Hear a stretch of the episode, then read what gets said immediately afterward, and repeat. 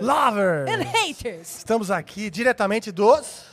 O Music em SP, uma parceria do estúdio 78 com a Universal Music. Estamos aqui nessa Yeah. casa, essa casa que é chique demais da conta. Chique demais. Tem vários espaços instagramáveis, muitos shows, muitos talentos, E chuvas de chocolate, Chuva. gotas de chocolates redondinhos.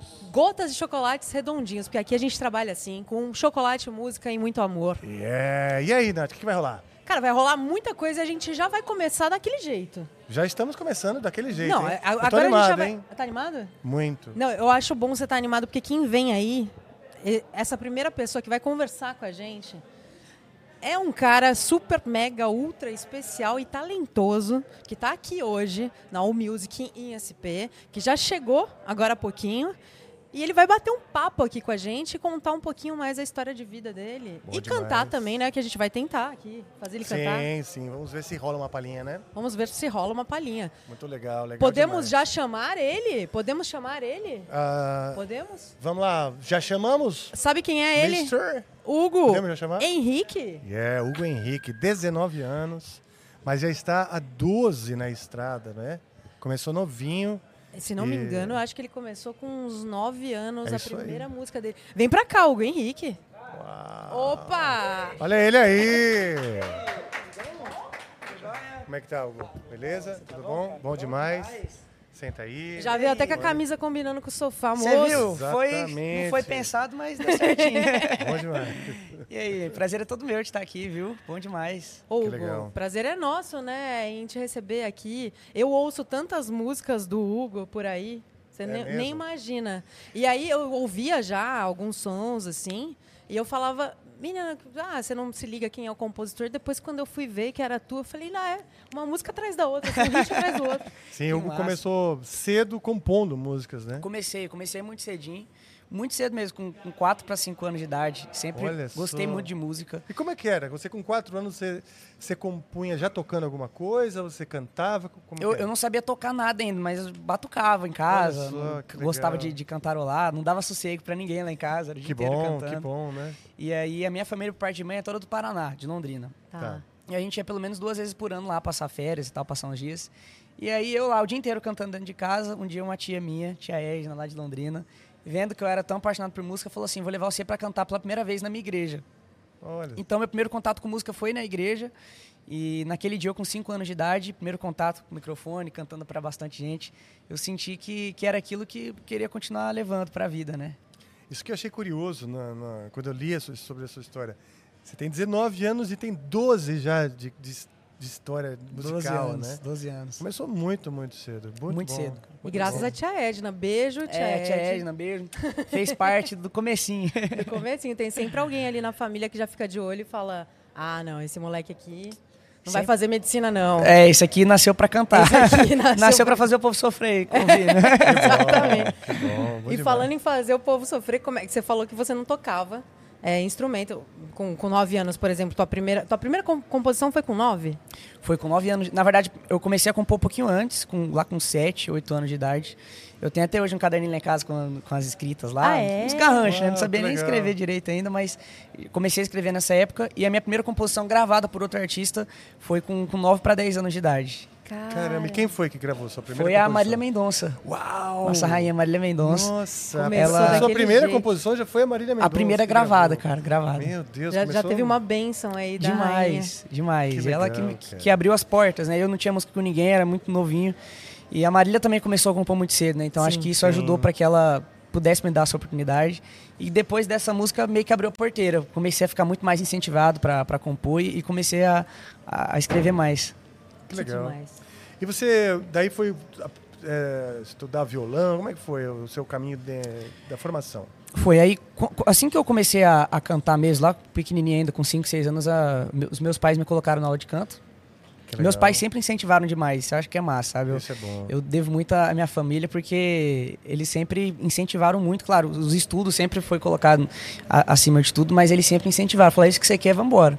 Então me colocaram no- na aula de canto, me colocaram na aula de violão, então violão e canto eu já faço desde pequenininho. E isso ajudou demais, né? Na, na, na formação, para as composições, para o canto e tudo mais. Que bom. Isso eu acho super importante. Eu sempre que tenho oportunidade de falar, falo com os pais e mães o quanto é importante incentivarem os filhos nos seus desejos ali nas suas Sim. áreas, né? E É. desde pequeno, porque daí você, ah, os pais sentem ali, olham, falam, ah, gosta mais disso, gosta mais daquilo. Eu, eu sempre conto uma história que a minha mãe me colocou no teclado Tá. e aí eu comecei a fazer o teclado e eu detestei o teclado. Sério? Caramba. Detestei. E aí eu falei assim, ah, acho que a música não é pra mim. Mas depois, logo depois, eu descobri o violão. Aí falei, não, é. Então, às vezes, também tem uma descoberta, né? De É. levar para um lado, para o outro. É. E eu acho que os pais devem estar sempre atentos, assim, disponíveis para incentivarem os filhos. Muito, muito. Você imagina quanto, quanto. Fico pensando, quantos talentos que às vezes não, não, não tem a chance de, de fazer o que gosta, às vezes porque não tem um incentivo dentro de casa, né? Que seja do- dos pais, seja da, da família. Sim. Então acho que falta muito esse, esse incentivo pra, pra música. Tem muitos cantores que eles deixam o dia de acontecer por causa dessa, desse empurrão da família. Com Você certeza. falou que a sua família é do Paraná, mas você cresceu no Paraná ou no interior de São Paulo? Eu sou do interior de São Paulo, sou de Barueri. Cresci em Barueri. Tá. E aí hoje eu moro em Goiânia. Moro em Goiânia, Moro na capital Goiânia. da... Centro. No centro do E aí, como é que é a vida lá em Goiânia? Ainda mais que esse, que, com esse universo sertanejo. Cara, eu, eu gosto muito de Goiânia. Eu me senti muito mais pró, respirando música, né? Porque em São Paulo, eu, eu me senti um, aqui em São Paulo, eu me senti um pouquinho isolado, porque os, os amigos já da composição dos cantores que eu fui fazendo, todo mundo era de Goiânia. Sim. Então, eu conversava com todo mundo de Goiânia morando em São Paulo, né? E o escritório meu também já era de Goiânia, os empresários, todo mundo de Goiânia. Então a gente falou, cara, vamos, vamos ter que mudar pra lá, não teve jeito. Que bom, que bom. Faz tempo que você se mudou pra lá? Vai fazer quatro anos. Ah, fazer você quatro já, Já é anos. um goianense. Já é um goianense, já. Sabe tocar berrante? não sei. Ah, Ah, que pena que sei não temos tocar. aqui, senão eu ia contribuir. Você toca coisa- berrante? Eu toco berrante. Eu também sou do Ah, interior, Que massa! só que eu sou de São José do Rio Preto, interior de São Paulo. Aham. E eu ensinei Rafa Bittencourt a tocar berrante. Hoje ele está tocando e melhor do aprendeu? que eu. Sou um aprendiz, né? Eu ainda tô treinando. eu Não, ele tá tocando tocando melhor, não. do que eu. Caramba. a última vez É. ele tocou e eu não. É. Tem que me ensinar Berrante, também, porque Quando você eu pego tá aquele legal, negócio lá, não sai nada, não- só sai ar. Vou fazer o seguinte, você fica convidado para ir no Amplifica. Isso, boa. E aí a gente faz um, toda uma exploração do berrante. É, aí você tenta me ensinar, Maravilha. então. É, Fechou. beleza. Tá fechado. Mas isso que você falou do polo da composição, é, eu componho também bastante sertanejo. E Aham. eu tenho os meus amigos daqui que compunham, faziam músicas é, para sertanejo e todos eles mudaram para Goiânia. É, Aí pare- eu falei, nossa. Todo mundo Então eu entendi o que você falou de se sentir sozinho aqui, meio isolado. Porque É. São Paulo é plural, mas assim, o polo do sertanejo tá a mais ali. É, exatamente. A galera de Goiânia se junta muito, sabe? É uma galera muito unida. Não que aqui em São Paulo não, não, não tenha compositores, também tem demais. Só que parece que pro sertanejo a galera tá, tá muito concentrada lá e é uma galera que abraça, sabe? Fui Sim. muito bem recebido lá. Assim, depois que eu mudei, passei a compor muito mais, passei a fazer mais amizade. Então Goiânia Que legal. abraça muito. Que legal. E o Hugo faz parte de uma geração que tem uma geração assim, na mesma faixa etária sua, que vira e mexe, eu tô lá rodando TikTok, aparecem vocês cantando, uma molecada assim, nessa, nessa idade cantando as- o modão mesmo, raiz. Que legal, cara. Tem é Mas assim, com uma qualidade que eu vou te falar, viu? Daqui a pouco você vai ter que cantar aí pra Claro, gente. o violão, É. o violão tá no jeito Tá já, no né? O violão tá no jeito. Então, é, hum, antes de você pegar o violão, que momento que você tá, assim, da, da, da tua carreira? Que que tá, você tá lançando um álbum? Ó, eu gravei é, em junho o meu novo projeto, gravei em Goiânia. É, é um projeto que, que mostra uma maturidade, uma evolução. É, gravei já com 19 anos de idade. Como eu comecei a cantar muito cedo, então a galera que, que me acompanha desde pequenininho vê que cada projeto a gente tenta trazer algo novo, trazer um Hugo Henrique mais maduro. Então esse Que legal, projeto, esse projeto sou eu na, na- na fase mais madura minha, tanto nas composições, na- nas letras das músicas. É, então a galera pode ver esse crescimento. E eu lancei recentemente a primeira música, o primeiro single. É, o nome da música é Vamos Falar Que Foi Sorte. Hugo Henrique, participação Gustavo Mioto. Gustavo Mioto, meu e a, mu- conterrâneo. a música também é composição minha, tá, Ó, tá indo super bem, graças a É Deus. mesmo? a galera tá, tem gostado muito da música. Que bom, cara. é, Fico é muito, muito feliz. boa. Eu já ouvi. Você escutou? Gus- Ó, lógico. Ó, Gustavo Mioto é Rio Pretense também. é Eu verdade. acompanhei toda a trajetória do início de Verdade. carreira Aham. dele. Ele também começou cedo. Começou muito não cedo. tanto quanto você, assim, né? Porque você. E você falou de maturidade nas suas composições, mas eu já percebo isso em toda a sua linha, a sua trajetória de composições.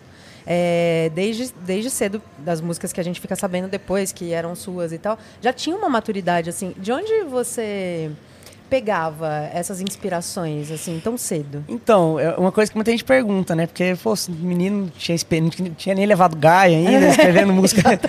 E aí, eu não sei nem explicar. Eu acho assim que eu sempre fui muito ligado na, nas histórias das outras pessoas, sabe? Meu irmão, eu tenho um irmão mais velho, nove anos mais velho que eu. Então a gente sempre conversou demais, ele sempre contou da, da vida dele. Então eu sempre fui muito ligado. Tudo que eu escutava eu absorvia. E usava ah, na hora de compor, né? Então eu, eu que bom que eu nunca precisei passar por. é, pelo menos lá nas primeiras composições, sofrer para poder escrever músicas que falem, falem sobre isso, né? Então sempre foi sempre fui muito ligado nas histórias das outras pessoas. Entendi. Hoje já Legal. sofre. Ah, hoje já, né? hoje é de experiência própria. Mas essa coisa de começar cedo também, a gente é forçado a amadurecer, né? Você começou a trabalhar cedo e perceber que o, aquele glamour que a gente enxerga na profissão, ele, ele na verdade, nós temos momentos glamourosos, mas a maior parte do tempo é ralando. É, né? exatamente. 90% é, é, é, trabalho mesmo. E a música, ainda mais para quem começa cedo, é muito difícil. Eu tive muito problema com a questão da idade.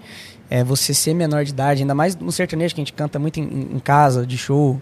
Então a gente sempre teve, que teve problemas com isso, sempre enfrentou, enfrentou dificuldades com isso. Então, é um, foi um caminho difícil de, de, de, trilhar. E os 18, tanto que no dia que eu fiz 18 anos de idade, eu gravei um projeto chamado Virada de Chave. Então, é, é, um projeto, acho que realmente que marca, né? Fala, já fiz 18, agora. Agora vai. Agora vai, vai pra cima. é, eu tenho uma curiosidade em relação a isso da idade que você falou, porque você compunha já desde muito novo. E aí, como é que funciona isso burocraticamente? Por exemplo, Marília gravou tua música. É, ela sabia que era de um menino de, de que tinha composto com nove anos? Sabia. Sabia? Ela sabia. E, a, e acho que é isso, ajudou, porque, como você disse, Marília também rolava essa identificação, porque ela começou a escrever também muito é, nova, né? Exatamente. Eu, eu consegui fazer com que essa música chegasse a Marília, porque um dia eu tava num show dela, e aí lá eu encontrei um cara chamado Chula, Juliano Chula. Sei. E aí, um grande parceiro da Marília, começou a, a, junto com ela. E aí eu, eu conhecia ele já, assim, por ouvir falar de outras pessoas, de rede social e tudo mais, e sabia que ele era muito junto dela, fazer repertório e tudo Sim. mais.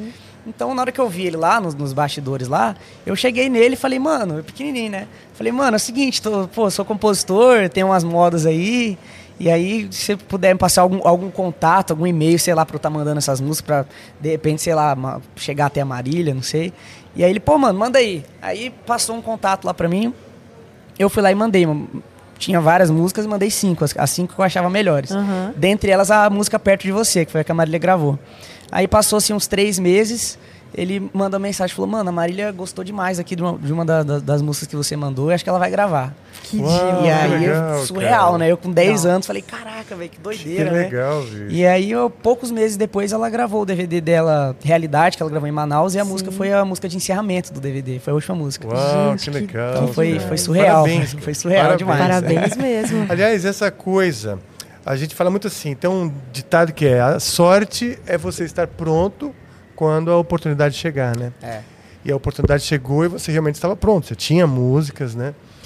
Ah, mas a oportunidade ela vem também da, dessa, de, dessa de encontros. Sim. Né? A gente não consegue nada sozinho, é sempre alguém com alguém e vai juntando, né? Exatamente. Isso foi, se continuou dessa maneira na, na sua vida? Você foi encontrando outras pessoas? Conta um pouquinho. Total. Eu acho que a, quais as... as pessoas chaves na sua carreira? Ah, tem muitas pessoas chaves na minha carreira, né? É, uma dessas pessoas é, é, é o Leco. Hoje quem são meus empresários é o Leco, o Fabrício, que, tá, aqui também está tá aqui presente. Ah, legal. E as pessoas são pessoas chaves, com certeza, e a Vânia também são pessoas chaves na, na minha carreira. E o encontro com eles também foi chave, porque é, o Leco e a Vânia, na verdade, eles não eram da música, eles tinha uma, tem uma confecção de, de, jeans aqui em São Paulo e eu entrei em contato com eles para conseguir uma parceria de jeans para me vestir. Olha só. Uma outra pessoa que tinha me passado falou: oh, você está precisando de roupa? Liga nesse contato aqui, é da Vânia e tal, para te vestir. Uhum. E eu entrei em contato. E aí mar marcamos uma reunião junto com o Leco, que, é, que hoje é meu empresário.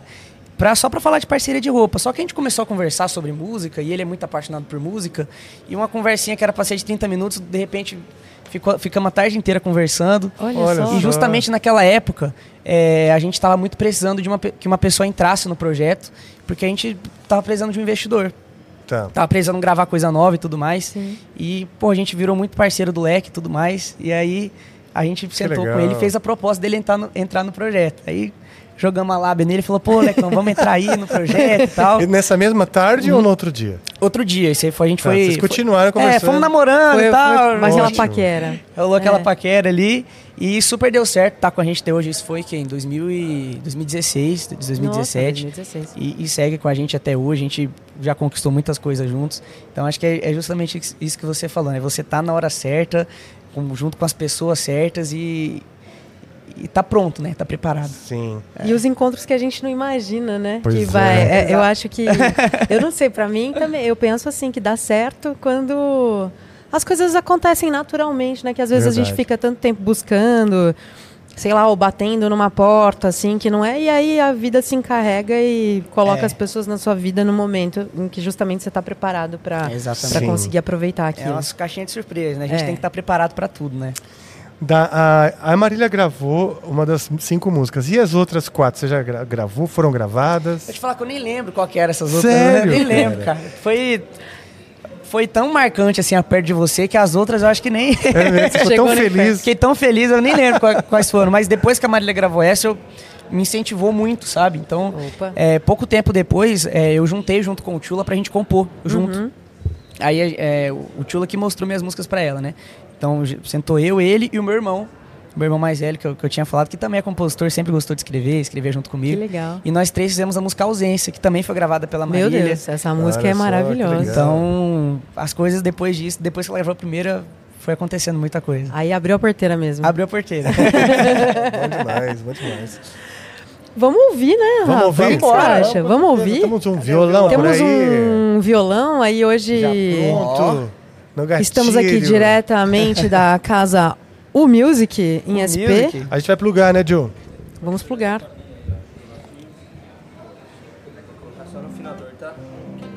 É, só precisa dar uma ligadinha aí, pronto. Pode plugar. Ele tá com um problema que é o seguinte, quando você liga o afinador é que ele Pois é, engraçado, Funciona, né? Porque é. é o É, é que o violão, esse violão é meu, então ele é igual eu. ele é meio. Ah, vou funcionar do jeito que eu quero. Exato. Tá saindo Alô? som aí, galera? Maravilha. Perfeito. Então, gente, essa aqui é a primeira, a perto de você. Perto de você, vamos, Primeira vamos música. ver. E eu que já me acostumei tão bem. É normal acordar todos os dias pra cuidar de você. Mas você não percebe e vive falando mal. E mesmo sem saber, mas não consigo ir embora mais. A cada passo pra frente é o mesmo que dá dois pra trás. Pra perto de você, pra mais perto de você. É melhor aguentar seus gritos do que me afastar e nunca mais voltar. O que eu acho impossível, mas e se a porta fechar e não se abrir mais? Meu Deus, galera, bate palma aí.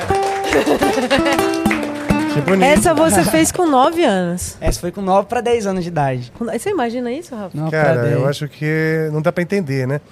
o lance que você falou da maturidade mesmo, porque tem figura de linguagem, a porta Sim. fechada, que é, É. tão simbólico, né? É. Na, na partida, na separação, essa, essa, essa visão, essa leitura de, de, de, de- de como é forte esse símbolo, né? Essa, Sim.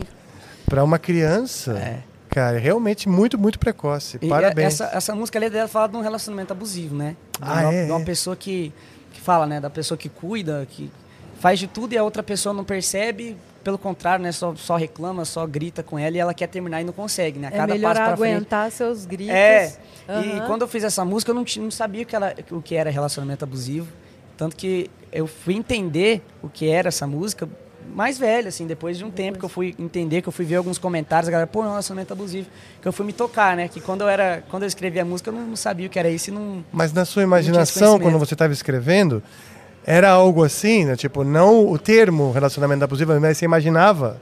É, eu, na verdade, eu, eu só tinha uma frase que eu tinha pensado, que era a cada passo para frente é, é o mesmo que dar dois para trás. Então, a partir dessa frase, eu pensei numa pessoa que que estava no relacionamento tentava terminar e não conseguia, né?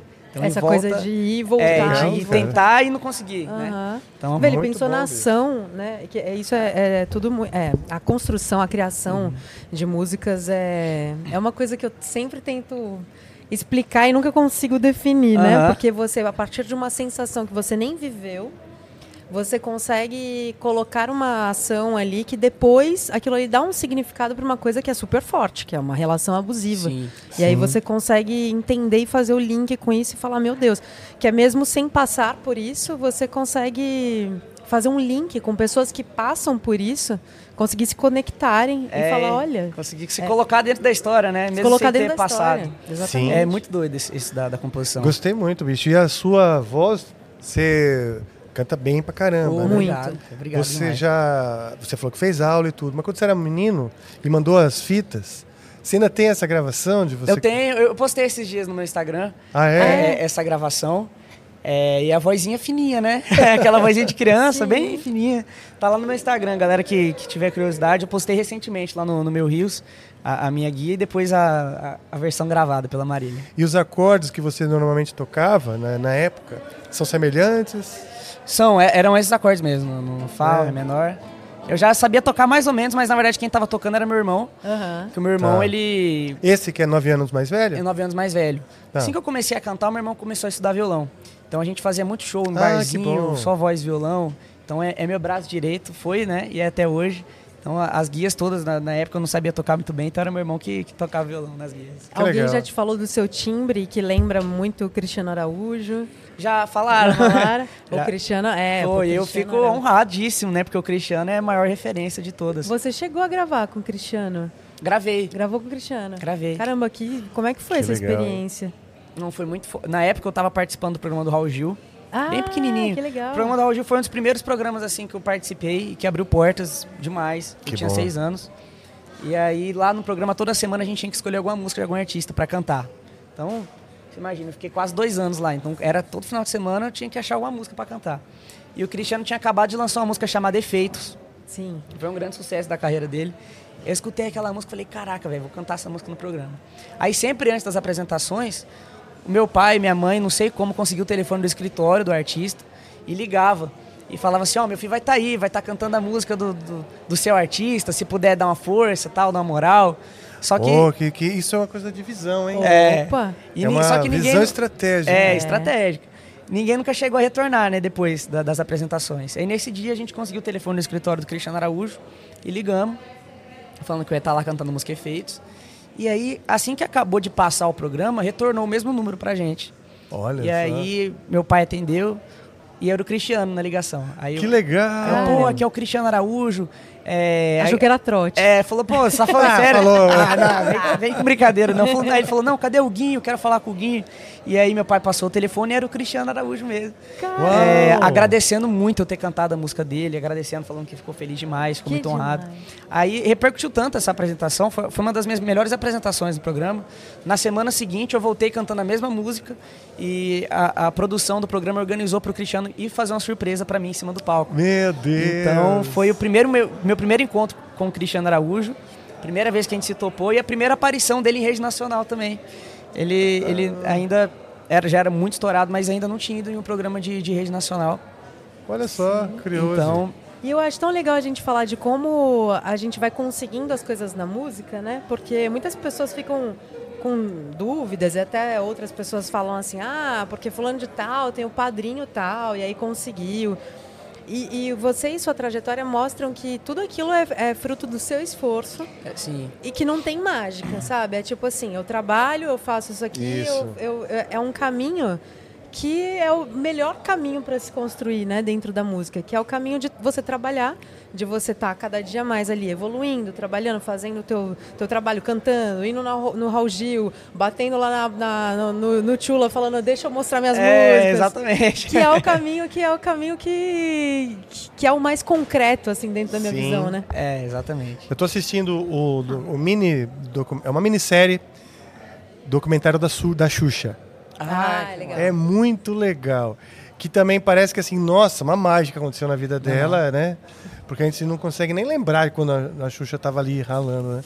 Mas também ralou pra cacete, trabalhou muito, cara, a Não, vida é. inteira. Sim. Acho que Acho que chega a hora que dá dó. Você começa, eu fico cansado de É, assistir, é. de tanto que ela trabalha. Sim, sim. Acho que todo documentário de, de grandes artistas, se for pegar pra ver, você vai ver que a história que tem por trás, você vai ver que é muito trabalho na 99% dos Exato, casos. cara. Nunca é aconteceu do nada, né? Sempre teve muita pô, ralou demais pra É. chegar. E você sabe que tem uma coisa, por exemplo, você falou que sua mãe ligou, né, no escritório do, do, do Cristiano Araújo e tal, e essa, essa, essa esperteza, né?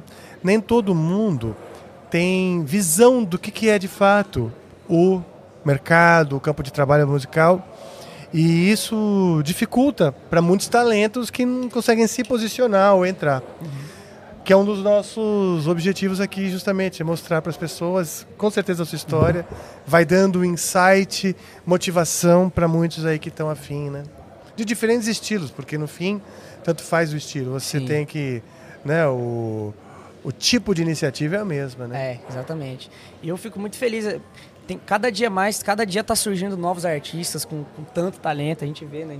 E a internet tem potencializado muito isso, né? Na época que eu comecei a cantar, a internet ainda não era tão forte, mas hoje a internet virou um canal gigantesco, né? É, pô, TikTok, Instagram, tantas redes sociais, então é, hoje em dia pode-se dizer assim que hoje você tem um canal mais aberto para você Verdade. poder chegar, né? Então Verdade. facilitou muita coisa a internet na música, eu acho. Com Opa, certeza. com certeza. Inclusive razão. mandar músicas, né? Mandar, é, fácil ficou para os muito mais fácil. compositores. Exatamente. Verdade. Pô, queria ouvir mais uma música É, sua. acho que a gente Claro. pode ouvir a que veio depois dessa, né? A É. ausência, A- será? ausência. Pronto. Ah, eu tô Ah, cheia dos pedidos aqui.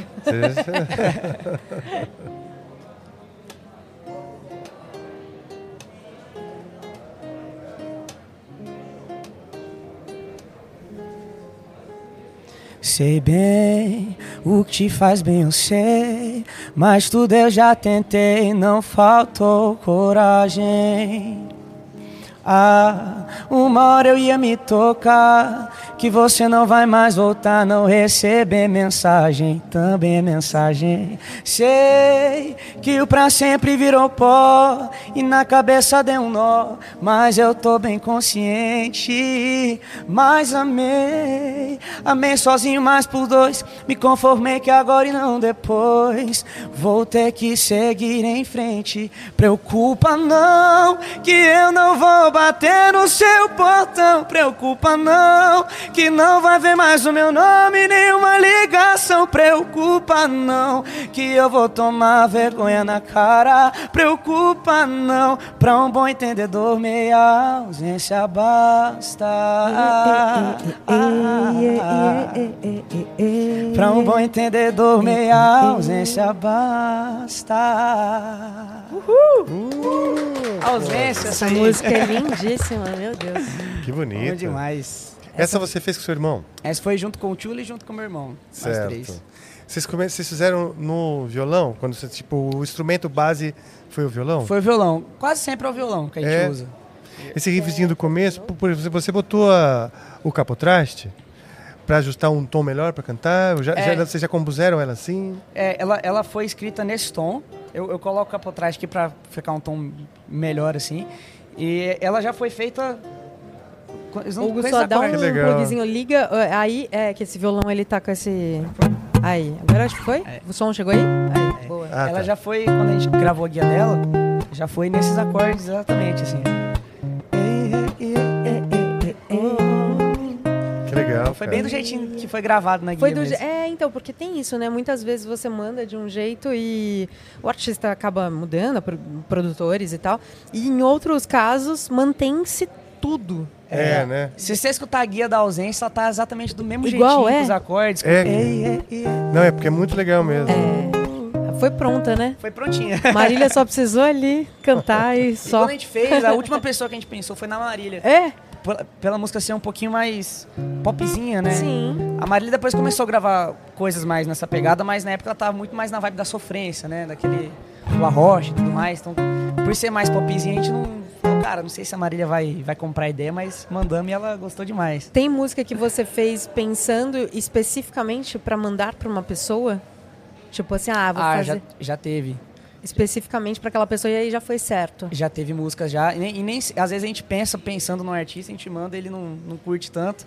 E às vezes uma que a gente acha que não tem nada a ver é que ele vai comprar ideia demais e vai pra cima. Então não tem muito essa, essa, esse lance de, de, de- de regra, né? Exatamente. Quando a gente menos espera. Sim. Eu sinto, É. eu sinto isso também. Sim. E como é que você divide hoje o Hugo compositor e o Hugo artista meter a cara? Cara, eu acho que são, são duas pessoas bem diferentes. Porque o, a- é, o Hugo compositor não tem pressão, assim, sabe? Tá. É, compõe junto com pessoas que, que são parceiras, assim, demais.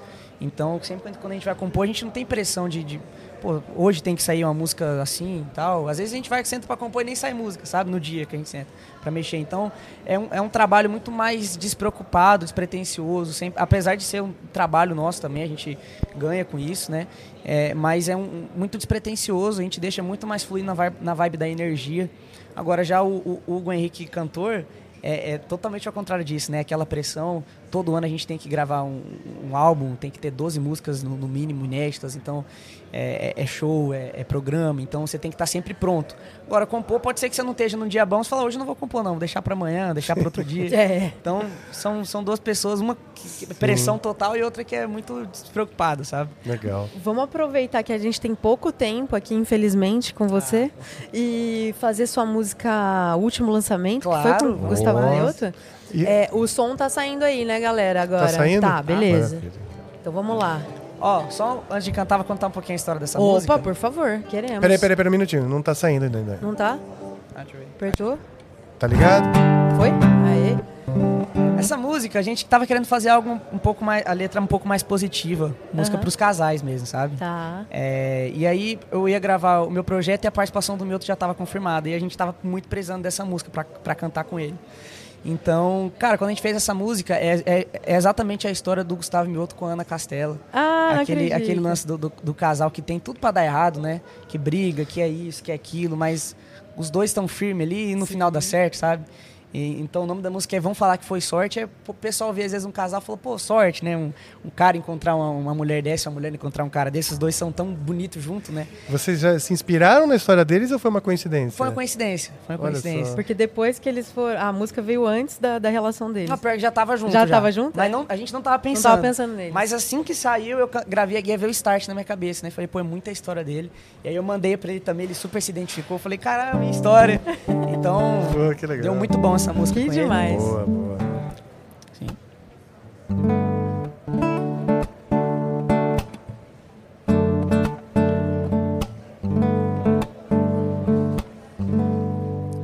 Vocês não tava lá quando ela acordava surtada Brigava por tudo e por nada Ameaçando ir embora E eu pedindo calma, calma, calma Vocês não estavam lá. Quando eu era um completo idiota Quando eu nunca te dava razão Outra no seu lugar tinha largado mão mas no fundo, lá no fundo, eu sabia que valia a pena ir até o final.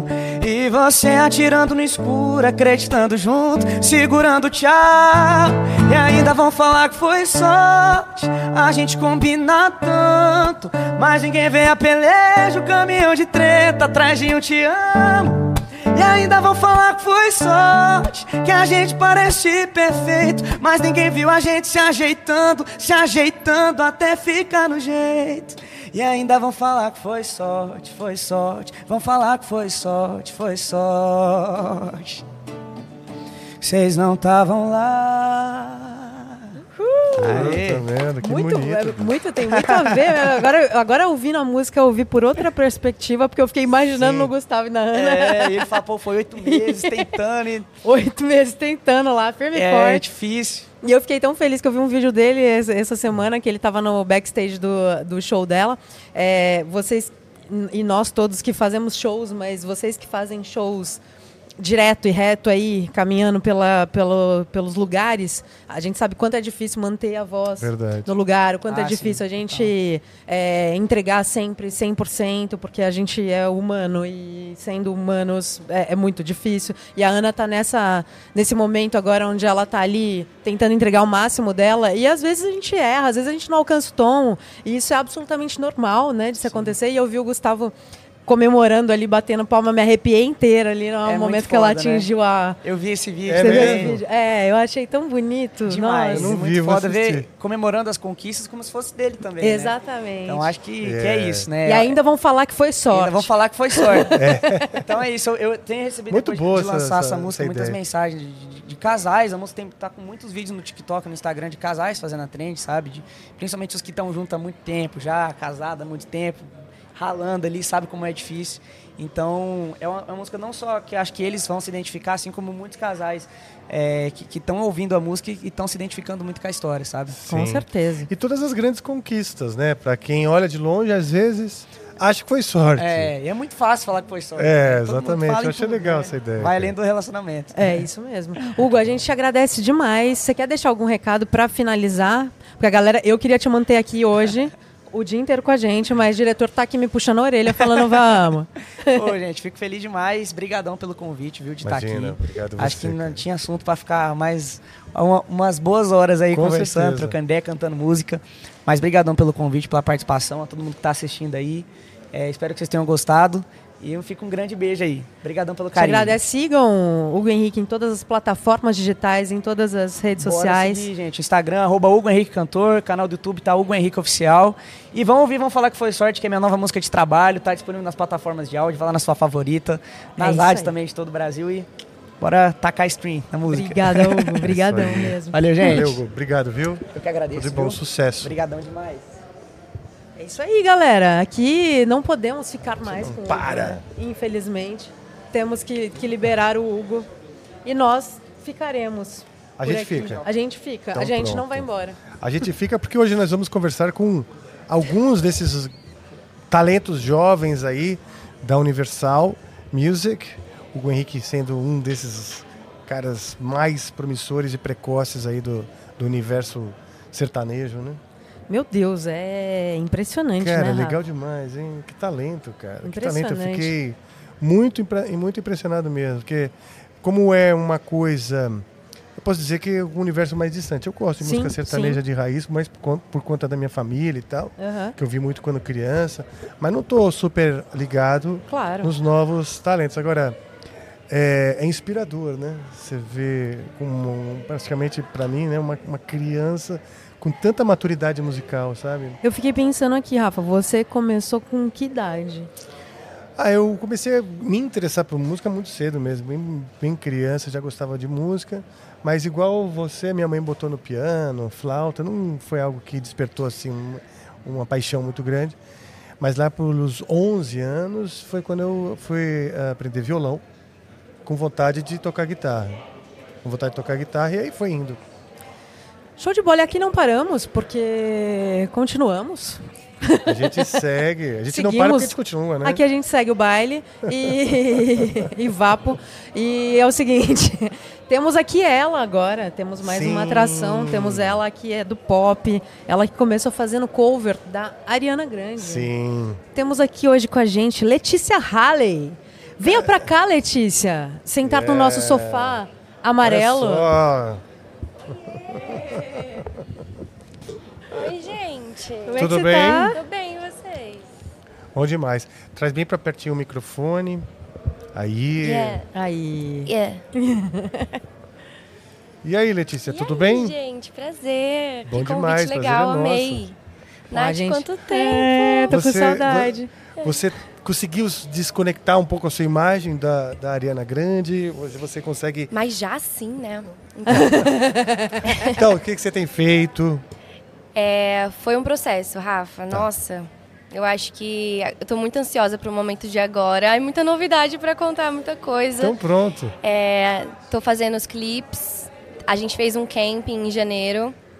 Houve, antes disso mesmo, teve um processo de entender o que, que era meu, o que, que era dela.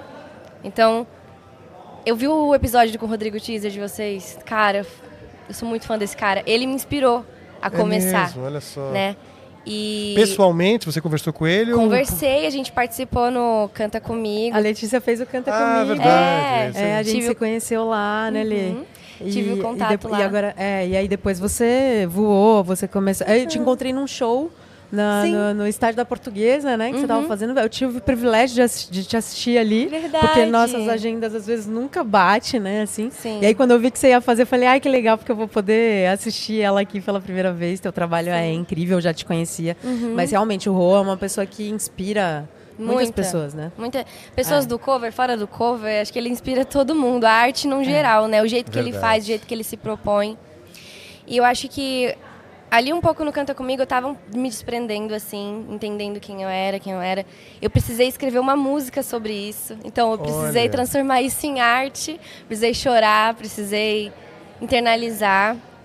É, tive um processo com as compositoras também. Eu entrei no banheiro, mandei um áudio pra Ariana, tipo, como se eu estivesse falando com ela, falando e agradecendo todo o processo, tipo, muito obrigada, eu estou aqui no estúdio fazendo a minha música agora. E eu só descobri que eu podia ser artista porque você me inspirou. Então, Ah, que legal, hein? o, o trabalho, assim, eu sinto que o, com o Rodrigo foi a mesma coisa, né? Tipo, o Michael inspirou ele a, ok, também posso fazer isso. E eu acho que isso que os artistas também têm responsabilidade com as pessoas que vão assistir. É, inspirar outros, porque é uma, é uma cadeia, né? Tipo, isso tem que rolar, porque tem, a gente tem que dar continuidade. Vão chegando e sempre vão chegando pessoas, né? Sim. Foi através do, do trabalho com ela que eu entendi que eu. Nossa, eu acho que eu consigo fazer isso. Acho que eu consigo bom. trazer meu sentimento, minhas músicas, minhas letras e tudo que eu aprendi trazer pra frente. Foi muito Que legal. legal. Diferente do Hugo, ela viveu a dor para fazer a composição. Viveu a né? dor. Exatamente. Não sei se foi a melhor escolha. Ah, mas que bom que você você transformou sim a, a dor Sim. eh, em criação, em processo, em coisa para os outros, né? Você compartilha com os outros isso. Sim, que bom. sim. Transforma. é uma música bem forte, a Nath chegou a ouvir, né? Eu te mostrei. É. Eu vi, eu vi. É. Aí ela chegou ali e falou, ó, ah, quero umas opiniões aqui e tal, não sei o quê. E aí ela me deu o fone ali mesmo, no, no, no No backstage. meio do tipo do intervalo das Vou gravações. te mostrar aqui rapidinho. É uma música super forte. Eu É. até, é, ou- é, ouvindo a música, eu lembro que eu te falei assim, nossa, imaginei todo o visual disso.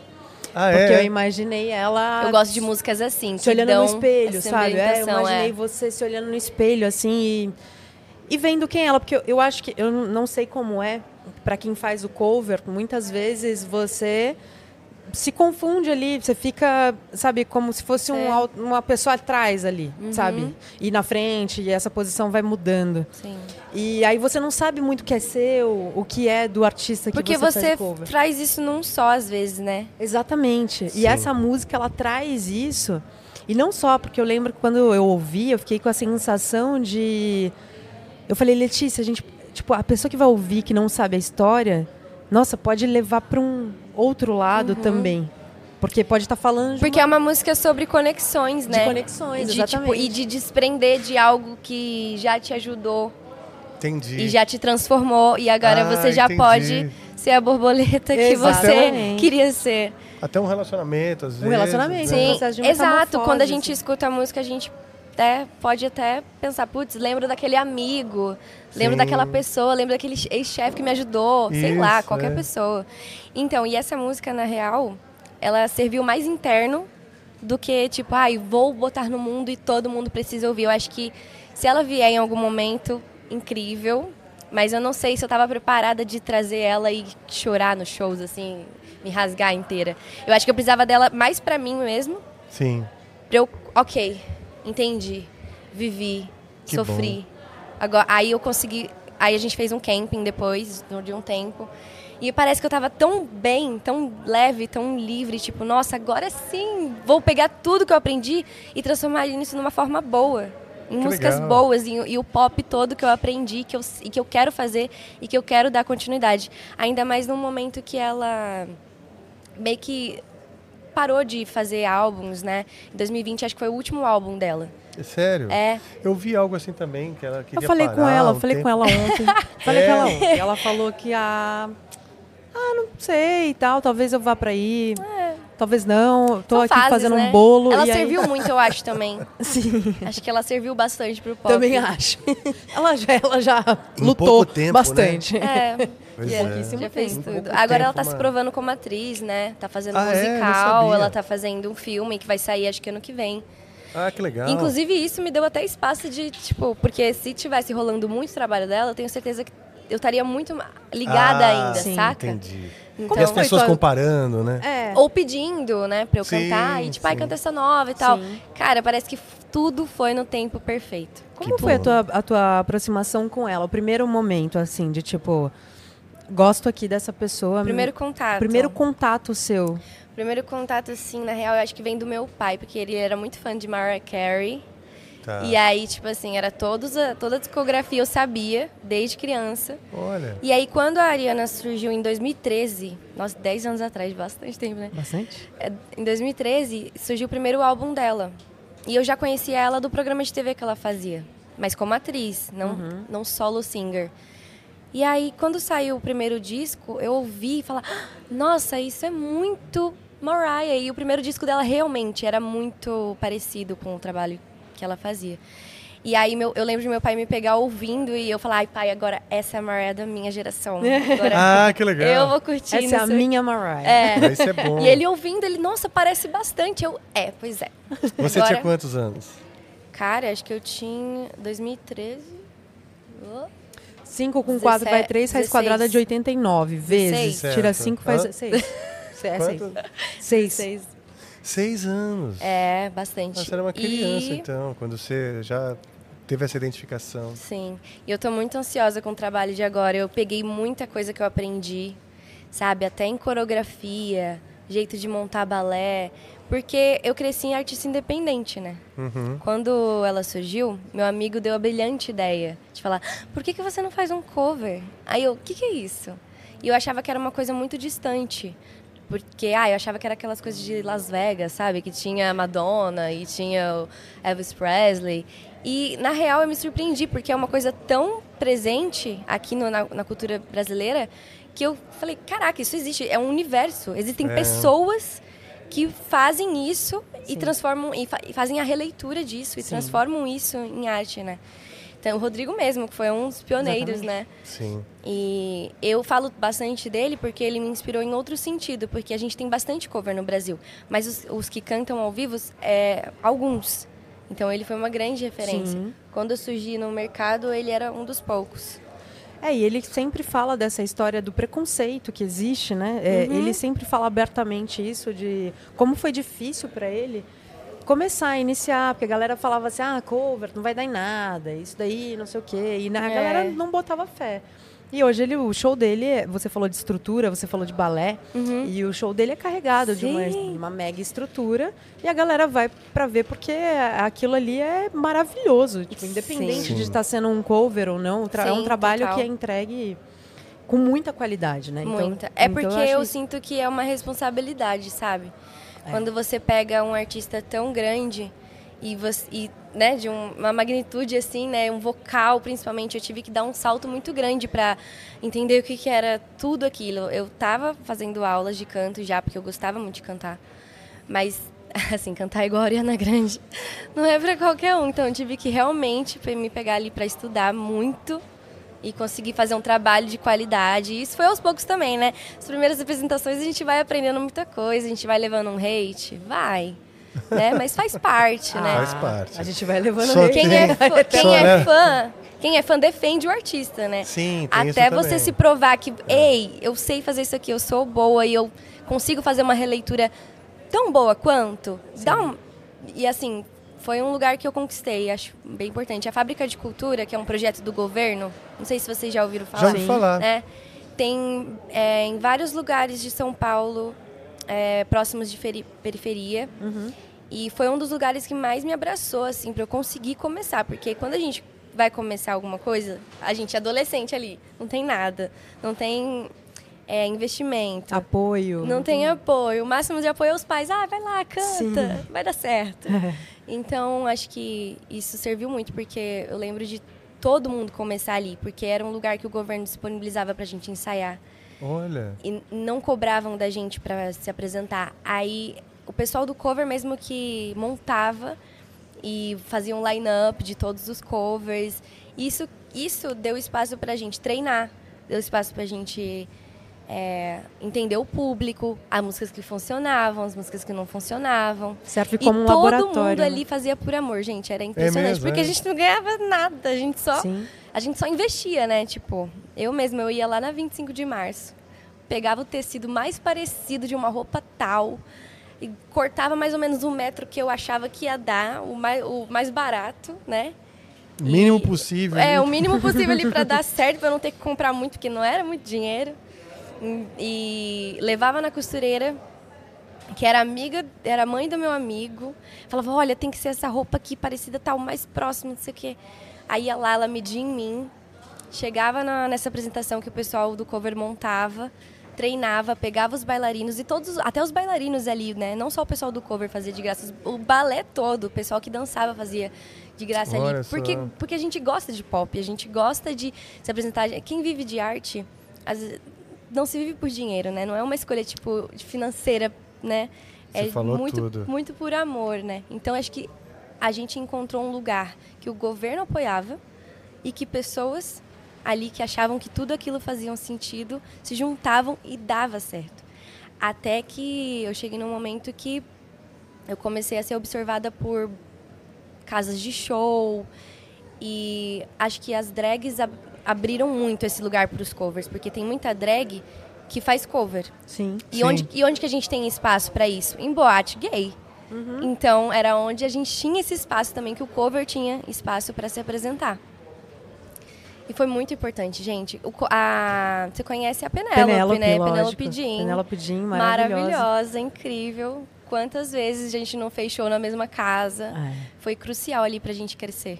Que legal, cara. Pô, ia ser legal conversar com alguém da Fábrica de Cultura também, hein? Porque que Nossa, legal esse seria- projeto Seria de... incrível. Basicamente foi fundamental para você se desenvolver, Sim, ensaiar. eu acho que a gente, assim, que vem de um lugar mais carente, né? A gente tem que se virar para conseguir fazer isso e se provar para fazer isso, que, É. que quer fazer isso, né?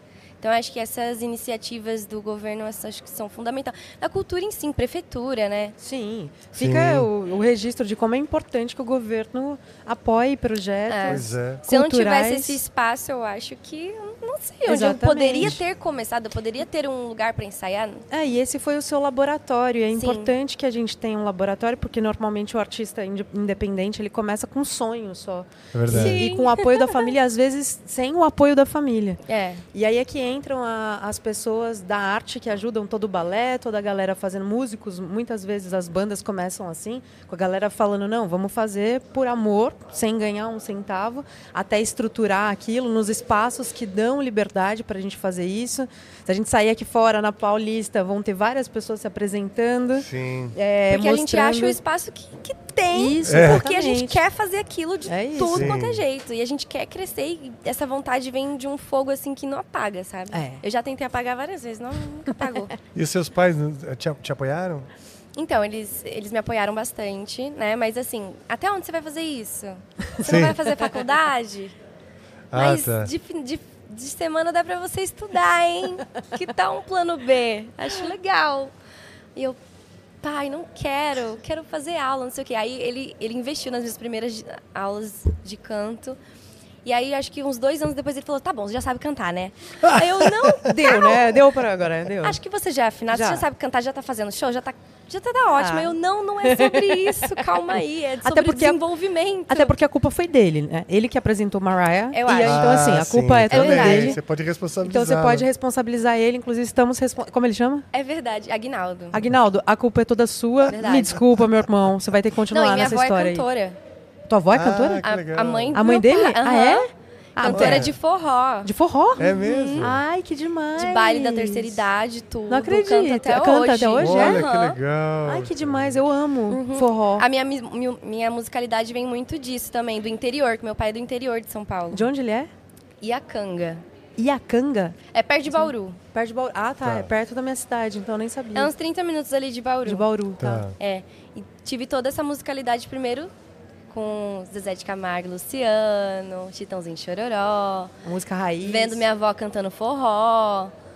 E aí depois que ele veio com esse internacional, aí ele plantou um negocinho aqui. Que legal. Bom demais, bom demais. Mas sim, precisamos conversar com a galera da, da Fábrica de Cultura, É, que com- acho que é... acho é- Muitos artistas até- começaram lá. MC Tá também. Ah, que legal. Ela era da Fábrica de Cultura também. Uma grande artista, adoro ela. Muito Que foda. legal. Eu E não falei palavrão. olha, Palavrão? palavrão. Ah, não. Segurança. Mas era só pra Porra, expressar. puta Ela que pariu, que caralho, hein? Letícia Halley. Mas que caralho, porra. Foda, viu? É foda. A gente chama aqui. Chama artista, não se comporta, Ai, é bem Deus. complicado pra gente. Esse, novo, esse meu novo single vai sair logo. Tô muito ansiosa pra colocar no Eu ia mundo. perguntar sobre isso, porque você falou que você parou, as- deu uma pausa no seu autoral ali, aí pra você continuar seguindo na- no cover com, Não, com não, esse uma projeto, mas pausa, você deu uma pausa breve pra você poder lançar. Agora você tá vindo com um trabalho novo, com um single novo. Sim, eu senti que eu precisava me preparar pra tudo isso. Tá. E aí a gente fez um camping. A gente pode falar o nome do single? Pode, atenção. Atenção. Uhum. Atenção. Já está nas Atenção. plataformas? Hã? Já está nas Vai plataformas? estar dia 13. Ok. Dia 13 agora? Uhum. Uh, dia 13 agora. Vai ter E clipe? é aquela música que você fez e que foi importante? Não, Não. Não essa é? é, mais. Tá. Assim, Tá guardadinha. tá guardadinha. Ela, tá na gaveta. ela, ela foi para um processo importante. Atenção, ela veio de um camping. Uma das compositoras é a Maíra. Ela é babado, ela, ela, ela tem esse lado que ela me entende, ela já sabia o que, que eu queria falar. Atenção fala muito sobre hater, sabe? Fala muito Ah, sobre. sim. a- às vezes alguém que te critica e na verdade só quer atenção. Ah, Sempre, é, sempre, é isso. Só que assim, Legal. ai, já matamos a Entendeu? charada da música, hein, galera? Então já cheguei com o meu primeiro single solo, assim, já falando, tipo assim, ei, vai falar? Então faz. Você Oh. quer atenção? Você é. você é fã ou você é hater? Boa. Entendeu? Boa, muito já chego boa. dando um bom recado ali pra também não ter que me justificar muito. Se toca qualquer, qualquer coisa, já ouve a música de novo. Não entendeu? Escuta Volta de novo. de novo. Volta que daí dá mais Se streamings você não também. entendeu ainda, você vai ouvir de novo. Talvez você entenda. E como foi o processo do, do camping? Ai, o camping foi muito legal. A gente reuniu compositores, produtores, artistas incríveis e foi uma vibe muito leve. Porque nesse meio tem pessoas que, né, há pessoas e pessoas, né? Graças a Deus a gente conseguiu reunir assim pessoas que tiveram a sensibilidade de entender o meu momento, entender que eu era uma artista que passou de independente para não independente, que tem que tem a vontade de fazer, que veio disso, que veio do cover, tem muito Ariana presente, mas tem o autoral aqui querendo gritar para fora e pegar tudo que aprendeu e fazer isso. O meu namorado, ele é um dos Tá produtores, ele é o produtor. namorando, tá namorando, tá, ficou vermelha. Ele tá ali, ó. Ah, ele tá Olha aí, ó. ali, ó. Olha lá ele gravando. Ele tá ali. Ele é o produtor de atenção. Ah, é? Ah, que legal. Olha só, então temos um feat aí de responsa, porque o namoro deu, deu certo porque ele tá Cara, produzindo Sim. o é teu som. uma, uma pessoa que me entende muito, procurou me entender muito. Eu trouxe ele muito pro universo meu. Levei ele para várias boates. Falei assim, olha, isso aqui é drag tal. Isso aqui, ó, travesti tal. Fui legal. trazendo ele para todo esse universo para ele conseguir traduzir na- até na produção, não só na composição, Sim. tudo que eu queria dizer. E Que eu acho que a legal. atenção tem esse trapzinho, patricinha, mas ao mesmo tempo que dá o recado. Então, e tem um whistle que eu faço. Ai, já tô falando muito. É Tá falando, mesmo? ah, tá dando vários Tem um spoilers. whistlezinho muito Uau. gostoso que eu amo fazer a assinatura da, Da Mariah e... da mamãe. Da mamãe. Da, mam- da mamãe. e que eu quero trazer bastante pro meu trabalho. Que legal. E tá muito legal, gente. Ah, eu já quero. A coreografia também, a Leti Garcia, que é a coreógrafa, ela conseguiu traduzir tudo que eu queria nas, nas poses, no jeito, e toda a galera. Olha tem, só que legal. Tem bailarinos meus que estão comigo desde 2015 nesse Da fábrica? da fábrica. Que Olha legal. só. Porque o meu plano também era, eu quando eu sonhei com tudo isso, eu não sonhei sozinha. Sim. E quando eu sonhava com isso, eu sonhava, eu via fulano comigo, eu via dançarino tal, eu via maquiador tal, eu via eu não, a gente não, sei lá, eu não consigo sonhar sozinha Não. nesse meio. Não tem Não, como, né? e também é muito difícil conseguir as coisas sozinho. A gente precisa mesmo de parcerias, precisa de, Precisa. de gente vindo com a gente, de um pequeno exército que vai, vamos dizer, no mesmo objetivo, né? que somam, dá até, Sim. até um suporte emocional, né? Às Com vezes, certeza. né? Não é nem o trabalho Sim. deles, mas só deles estão ali, tipo, nossa, Sim. ok, vamos conseguir. Estava comigo desde quando a gente gastava do nosso bolso. Agora você vai ganhar comigo, agora vai dar certo, agora... É. A é Elis Regina legal. falava isso, só, só vai tomar champanhe comigo quem comeu capim comigo. Nossa. isso é legal. hein, É, ela falava isso e eu vejo muito isso, porque as pessoas que confiam nos nossos projetos, quando a gente não tem muito o que oferecer, que a gente só tem o, o- tudo que tem dentro de nós. Como é que convence, né? Pois é, a pessoa, é, a pessoa merece mesmo todo, todos os louros né, depois que, que vier, porque Sim. é muito difícil as pessoas acolherem projetos no início. Então, eu acho que por isso que é tão importante a gente manter todas essas pessoas que pegaram a gente ali pela mão e falaram: Ó, Uhum. estamos aqui junto, vamos fazer isso acontecer. É importantíssimo. E você falou da coreógrafa. Você. Ah, isso aqui é da coreografia. Tá, eu já peguei aqui. E você vai ter clipe? Já tá feito. Já tá feito. Já tá E- pronto, amor. Também Ah, vai sair dia 13? Entendendo? Hã? Vai sair dia 13 também? Vai sair dia 13, ele tem um plot twist, ele tem uma historinha. Eu gosto muito de clipe que tem história, não só, tipo, ai, eu sou Bela, Sim. né? Que tem, tem isso também, né? Tem eu Bela também. Mas Mas tem um, tem um roteiro tem um ali. roteiro, tem uma história, Que legal. tem um... O balé mesmo faz parte ali de toda a interação que está acontecendo. Posso falar? Alguém pode falar, perguntar se eu posso É, falar? Pode falar tudo ué. aqui. Você Será pode falar palavrão falar? e pode falar tudo também. Ai, meu Deus do céu. Pode falar, não tem problema, pode falar. Mas você não Mas- sabe se, se você Fala! já pode divulgar? Eu vou falar depois, porque eu quero ver se as pessoas sacam da onde que é a história. Ah, Porque tá, é uma história que já existe e a gente Ah, colocou entendi. No clipe. É uma história que já existe. É, uma história que é real. Que é real. E a gente fez a releitura e colocou no, colocou Mas no então clipe. vamos lá, é uma fábula ou é uma história de, vamos dizer, de um casal que é conhecido ou algo Não, assim? é uma história real. Uma história real. Que História envolveu real, polícia. Envolveu polícia? Envolveu polícia. Ah, envolveu Crime. polícia. Envolveu crime. Crime. Olha Ou seja, só, hein? perigosa, dangerous woman. É, foi, foi a história do, do Daniel Alves? Não, tô brincando. Não, só Nossa falando assim. Não, só. Ele tá rindo. Não, pode ser. É, mas é nessa onda? Não, mas. Não, mas é. É bem legal, gente. Tá, eu quero É, muito pô, tá. que legal. Beleza. Deixa eu te A perguntar, gente- nesse, nesse camping que você falou que foi tão importante, de reunir um monte de profissionais, a Universal colaborou? Claro. É, que Óbvio, legal. o tempo todo. Eles que juntaram as pessoas, pessoas que você A gente- conhecia.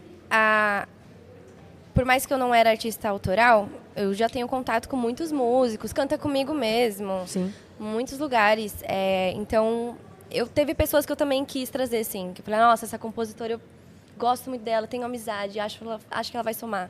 Fulano, fulano, fulano, fulano, fulano. Aí a gente foi todo mundo somando. Olha, esse aqui faz não sei o quê. Eu, Nossa, foda, vamos chamar. Então foi todo Legal. mundo se colaborando. Quantos compositores tem nessa? Em atenção, E atenção. quatro. Já perguntou ali, pegou uma É, cola. Um ponto ali, ó. Quatro. Quatro compositores. A Carla Sol também, que é uma grande compositora, também ela tá nesse projeto. Ela tá no próximo, no próximo single também. Ai, gente, o próximo. Não vou, vou- evitar falar do próximo também. Tô Não, a É. parte mais legal é ver você apaixonada por todo esse processo, É. porque Sim. é isso que faz a Feliz, música né? acontecer. É.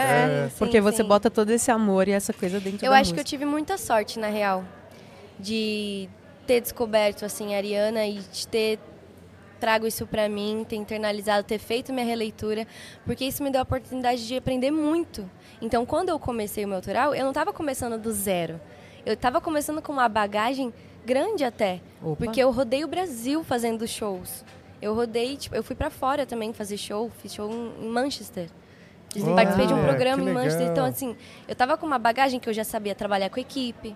Eu já sabia Uhum. identificar potenciais ali na minha equipe, quem eu tinha, que- quem era que ia somar, quem que não ia, como lidar com contratação, com contratante. Às vezes me passava por o por, por meu agente, eu era a minha própria agente. É, isso acontece. Ah, é? acontece Você respondia sendo a gente. e me responde, não, ela vai responder já, já, não sei o quê.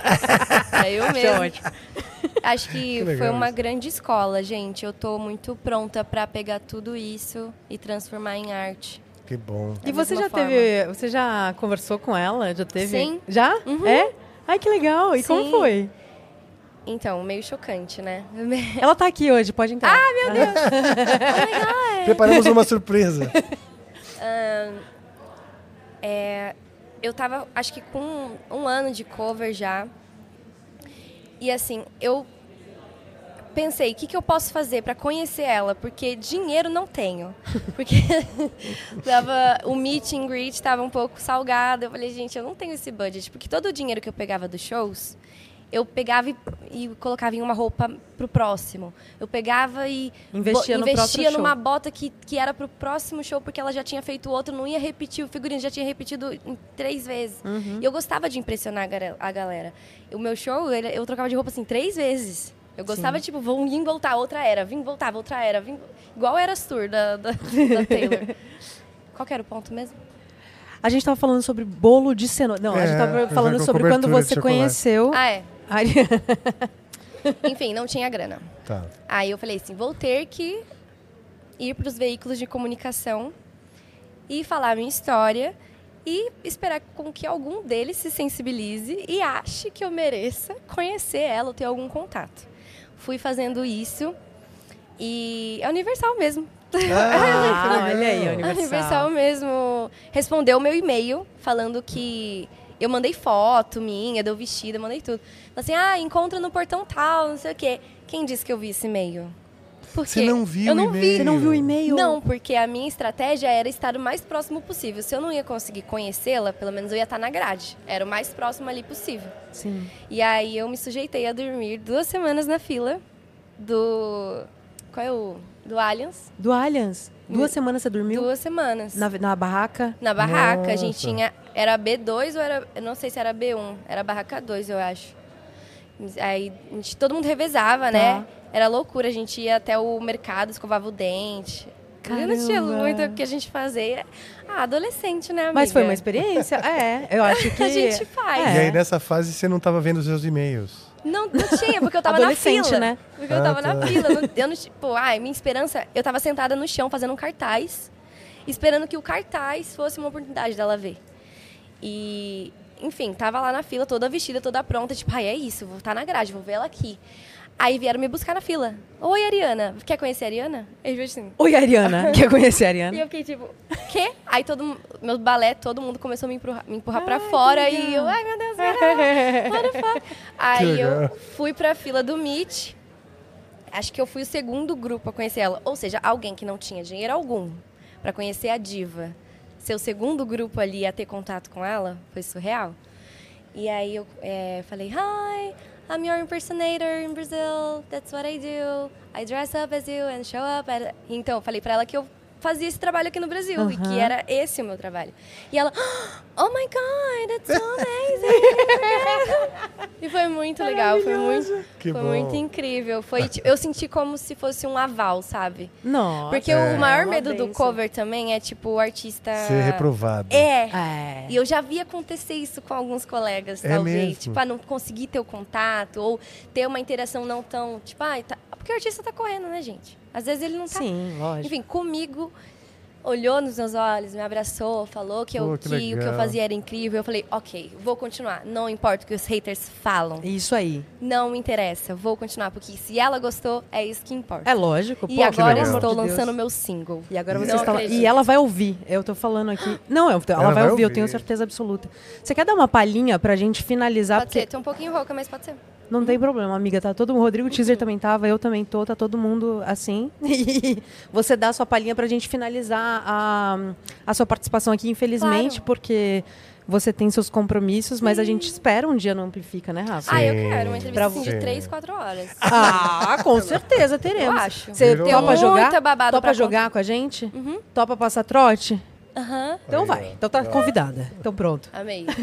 Bora. Dá uma palhinha pra gente finalizar. Então a, tua música, participação. A música Atenção, você vai fazer.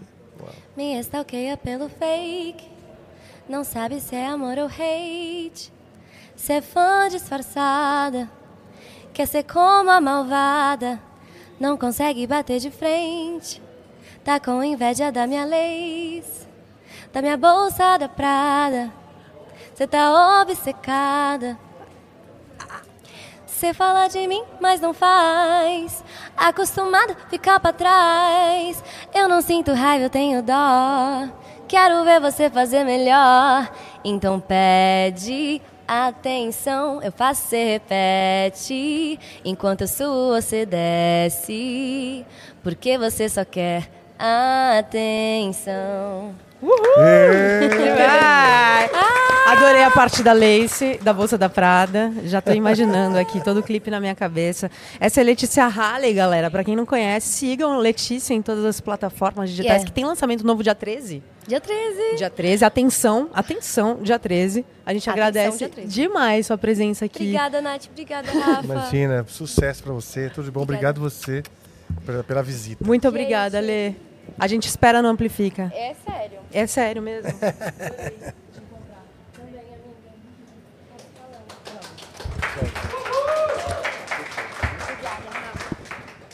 E continuamos por aqui. É, Ariana Grande, Rafa. Pois é, hein? Você já teve a oportunidade de ver, de ver algum show da Ariana? Cara, trechos, né? Já vi, vi clipes e tal. Eu lembro, logo que ela apareceu, um comentário de que ela era uma artista excelente e tal, cantava muito e com músicas muito boas e tal, performance e tal. E fiquei assim, de olho, né? Sim. Nunca assisti um show do começo ao fim, do começo ao fim, mas sempre atento ali, que é uma nova, uma nova, vamos dizer, representante do pop internacional. E fiquei muito feliz com a história da Letícia, dessa, desse, de- primeiro essa construção, né? E depois essa desconexão. Aqui é nosso maravilhoso Do diretor nada, do nada. Dex do nada. Coelho, Do nada. disfarçadamente Disfarçadamente colo... pe- pegou um lá com nona ali. Exato, é, distribuindo lacunona para todo mundo. Sim, Então. pô, a presença da, da Letícia aqui, falar sobre essa é, transição também do, do cover para o autoral. né? É, essa desconstrução de um para construir outro. Quer dizer, foram dois trabalhos ela, ela teve, né? De construir a personificação da Ariana Grande e depois de construir a própria personificação. Quer dizer, quer dizer, ela construiu, é como se fossem construir duas coisas mesmo, dois Opa, artistas, com dedicação e tal. Claro que um gera experiência para o outro e o público você traz também, mas, mas não é fácil. Não. é fácil. Né? Tem banda cover do Angra? Tem, temos alguns. Ah, droga, eu queria fazer uma. Ah, faça, faça você Hã? também uma. A gente Ah. pode fazer uma diferente. Uma entendeu? diferente. É, Tá. um- Uma do multiverso, assim. É. Tá, legal. é. já pensou? Só de meninas. Só de meninas. Versão eletrônica. Eu Olha, acho, eu acho uma boa. Mas antes da gente, depois a gente vai, essa banda cover vai ficar para um dia porque a gente tem mais um convidado aqui Tá. para sentar nesse belíssimo sofá amarelo Bora. e papearmos sobre músicas e projetos aqui na O Music em SP. E ele já está aqui, Guga Nandes. Venha para cá, meu parceiro.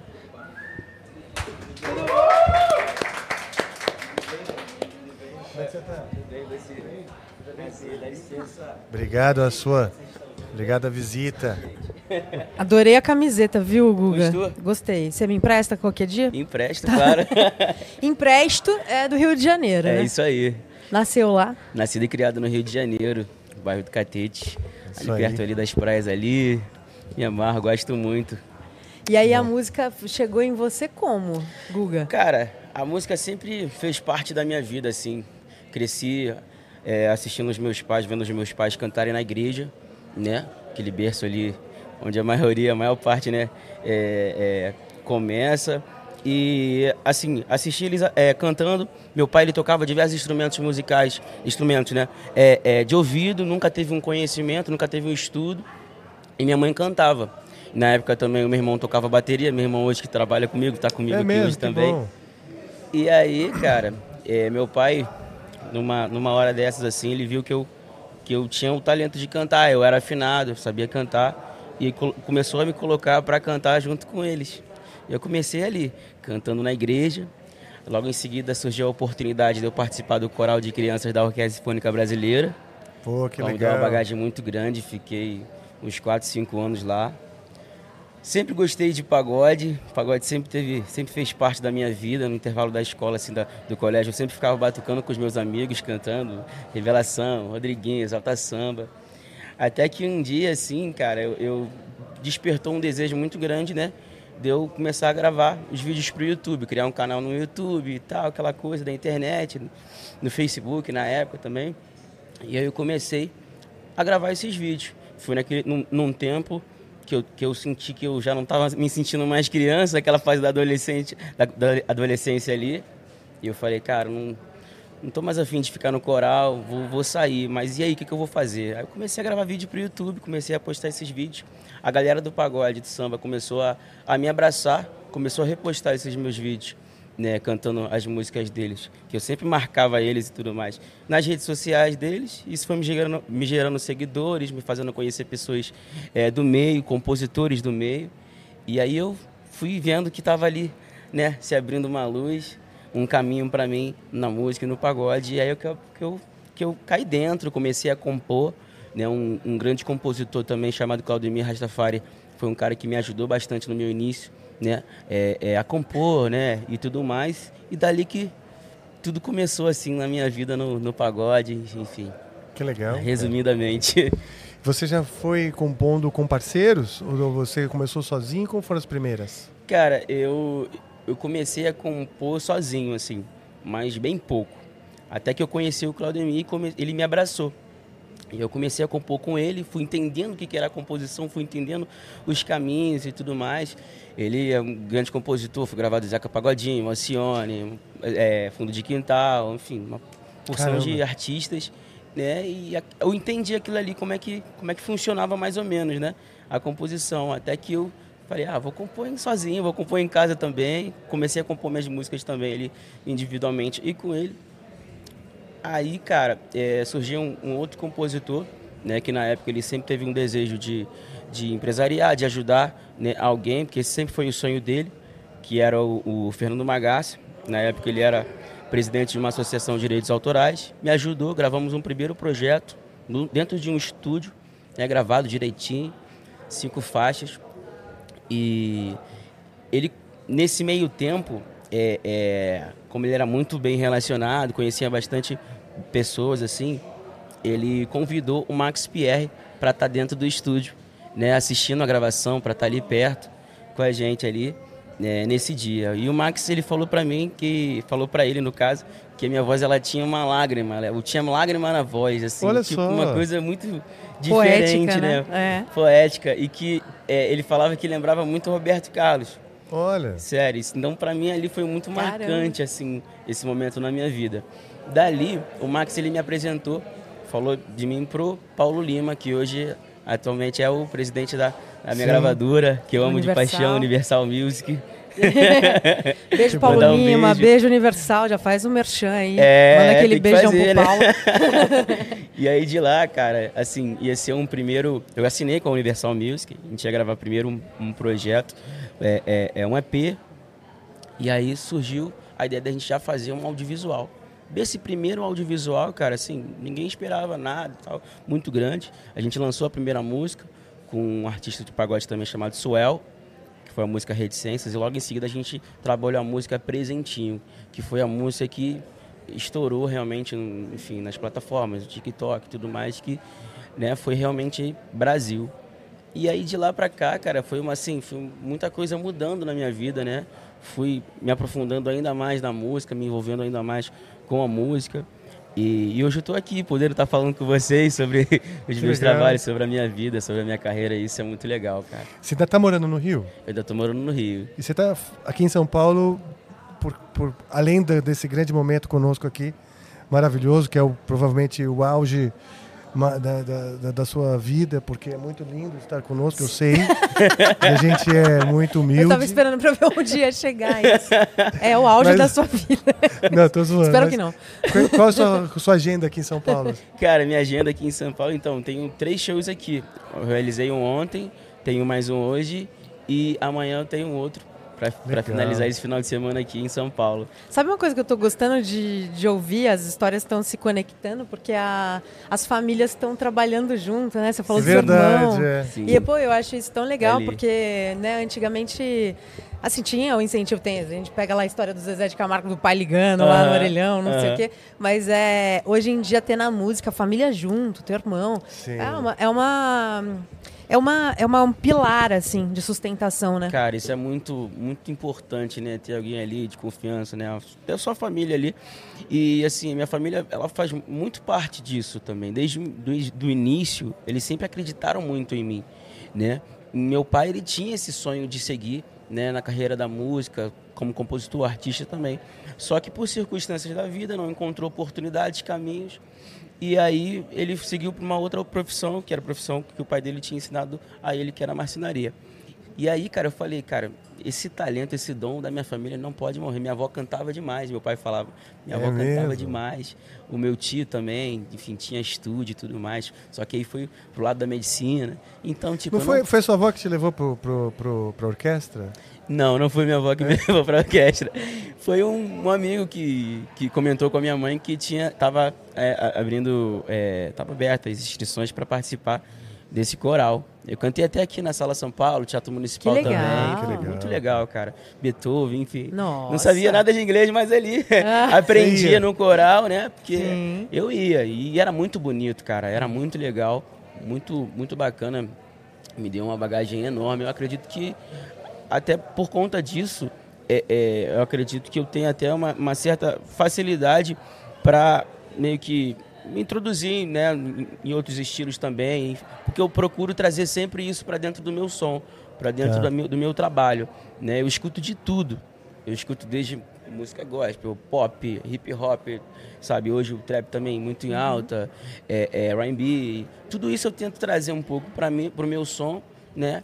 Para poder é, é- é fazer, tentar criar uma identidade ali, um diferencial, né? Que é- eu acho que isso é super importante, né? A gente ter uma identidade, Sim. Com certeza. né? Eu fiquei com Bom. vontade de ouvir, Pô, né? eu tô morrendo de vontade de ouvir essa voz com lágrima. Com lágrima, voz, com lágrima. É, você, você falou que seu pai tocava tudo de ouvido. De ouvido, Você toca também? De ouvido. De ouvido também. também? Passou de pai pra filho o negócio? Mas a gente- É, Se a gente arrumar um violão. Ou um cavaco, o que, que você quer? Pode ser um violãozinho. Violão? É, é, pronto. porque aqui temos. é, Só não temos Aqui, bateria. Pô, já tá aí, ó. Já tá no jeito. Vamos Falou violão, o violão Só aparece. Vamos nessa. plugar ali. Jojo ligou ali o. Deixa o botãozinho. afinador ligado, porque esse, É, vamos ver se- esse vamos violão ver. ele passou muito tempo com a Nath e enlouqueceu. Sim. Hoje, hoje chegamos aqui, Rafael Bittencourt pegou meu violão, meu violão começou a falar assim: quê? Então é assim que funciona? Nossa, minha autoestima, o violão falando, minha autoestima tá aqui. É, então vai. Porque eu nunca toquei isso. Ah, Tá chegando o som aí, galera? Tá? Tá? Beleza. O que, que você vai Vamos cantar? nessa. Vou cantar presentinho. Cantar presentinho. Essa canção que, pra- pra vocês entenderem, né, esse contexto todo, realmente essa música eu, eu nem fiz pensando em pagode. Ela foi uma música que veio pra mim em reggae, fiz em batidinha de reggae. É mesmo? assim olha que eu comecei só. a fazer ela. Mas você gravou em pagode. Gravei, a introdução é assim. Você vai escutar, você vai ver. É mais ou menos assim, né? Eu não sei o que é que essa mina tem Pra me deixar assim, meu bem. Eu não consigo entender Só vem você no pensamento me diz Não posso me precipitar. Me apaixonei por esse olhar e a sua boca eu nem preciso dizer nada, eu só quero beijar. Então acaba logo com essa história de distância. Pra que ter medo se o amor chegou sem avisar? E tá batendo aí, abre essa porta, depois não esquece de trancar. Eu pedi pra Deus um presentinho, e olha quem tá segurando a minha mão não, solta não, não solta não. Ou me belisca pra saber se é coisa da imaginação. Eu pedi pra Deus um presentinho e olha quem tá segurando a minha mão. Não solta não, não solta não. Ou me belisca pra saber se é coisa da imaginação. Oh, oh, oh, oh, oh, oh, oh, oh. Ou me belisca pra saber se é coisa da imaginação. Muitas lágrimas nessa voz. Eu, eu, eu senti a lágrima na voz, que é esse Senti. chorinho. É, é um chorinho que vem, que dá uma emoção diferente na gente. É, não, é, eu tô falando sério, eu senti isso. Eu acho que a galera sentiu também. Sim, sim. Traz emoção. Uma né? voz linda. É, Meu e a Deus. composição bem legal, muito legal a composição. Pô, eu, eu E uma coisa que começa Eu, eu geralmente, eu, eu, eu fiz ela em ré. Ah, Pedi tá. pra Deus um presentinho e olha quem tá segurando a minha mão. Não solta não, não solta não. Ou me belisca pra saber se é coisa da imaginação. Aí você gravou em Aí eu dó. botei em dó aqui agora, aí confundiu a Ah. cabeça. Ah, você colocou em dó agora. É, pô, Mas é, confundi. isso aí é, é- é legal, porque a gente vê que é real, né? É, Sim. exatamente. Essa- E assim, essa música aqui foi uma, uma, uma parada muito louca assim, que aconteceu na minha vida, porque eu fiz ela em 15 minutos. Fiz conversando Mesmo? com uma menina e tudo mais. É, conversando É, com a menina. Conversando e fui mandando assim, é, é, escrevendo assim pra ela e tudo. Aí quando eu vi, finalizei a música, eu falei, cara, essa música tem alguma coisa diferente. E aí gravei um áudio rapidinho, mandei no grupo de repertório, da gente estava selecionando o repertório e tudo mais. Aí o Bruno Cardoso, que na época era meu produtor, né, do Sorriso Maroto, ele falou, cara, isso aí é um hit. Aí eu falei, não, não é Pô, possível. que legal. Você tava ficando com ela na época? Tava, tava ficando. Aí com ela sabe disso? Ela sabe disso. Ela sabe que essa música Essa- foi feita ela pra sabe, ela sabe, ela Ah, sabe. é. Ela ganhou um presentinho ela. É, um presentão, né, bicho? E ela ainda está na sua história? Não, não, não. Acho que eu nunca fui muito bom com isso, cara. Mas... Não, mas isso é bom pra, pra compositores. É bom. Isso é, bom, isso é muito bom pra É, a gente compositores. tenta né, tirar dessas histórias de coisas assim reais, que eu acho que eu- isso é que é o mais legal, né? Coisas que realmente acontecem na nossa vida, a gente consegue passar isso na música, né? Sim. E eu acho que o público se identifica muito mais Que Com bom. na certeza. nossa E verdade. quais seus próximos planos agora? O que que tá em... Então, a gente gravou recentemente um, um novo projeto chamado Ainda Bem Que é Pagode, né? A gente gravou aqui em São Paulo, em Guarulhos. É, tem a participação do Turma do Pagode, do Pichote, tem a participação do Doce Encontro, de, de uma cantora também muito bacana chamada Amanda Eileen, que é nova, está iniciando também um projeto que eu acho que legal também abrir as portas para pessoas que estão começando. Claro. E o de propósito, grupo de propósito também, né? E um projeto muito bacana com a cara realmente de, de pagode mesmo, sabe?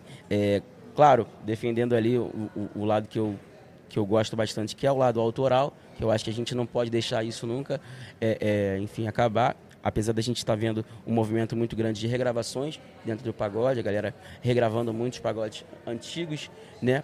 Mas eu acho que isso é o mais legal, é, é a renovação, é o novo, né? Então, eu acho que isso é, não pode acabar nunca. Bom demais. cara. Qual que é a sua maior inspiração no pagode? Quem Minha é? maior inspiração no pagode? Cara, eu tenho muitas inspirações, assim, mas, poxa, Péricles é meu ídolo, o Thiaguinho, o Bruno Cardoso também, de Sorriso Maroto, essa galera tudo, assim, sabe? É, Alexandre Pires, né? Não posso deixar de falar, de, de lembrar esses, esses caras que, que eu cresci ouvindo, assim, sabe? O próprio Xande de Pilares também, um cara que é, Sim. sabe, referência máxima no samba aí. E é isso. Não, e Alexandre Pires, além de, de cantar ali, tocar, ele ainda dança, né? Dança. é, tipo, surreal. É, Ele eu acho que canta isso é dança. legal, né, cara? Assim, esse, esse, essa questão da, da, da apresentação do show, né? A entrega, eu acho que ele é fundamental na hora do show. Não é simplesmente ali, tá, cantar, cantar bem, que é super importante, ser afinado, que é super importante.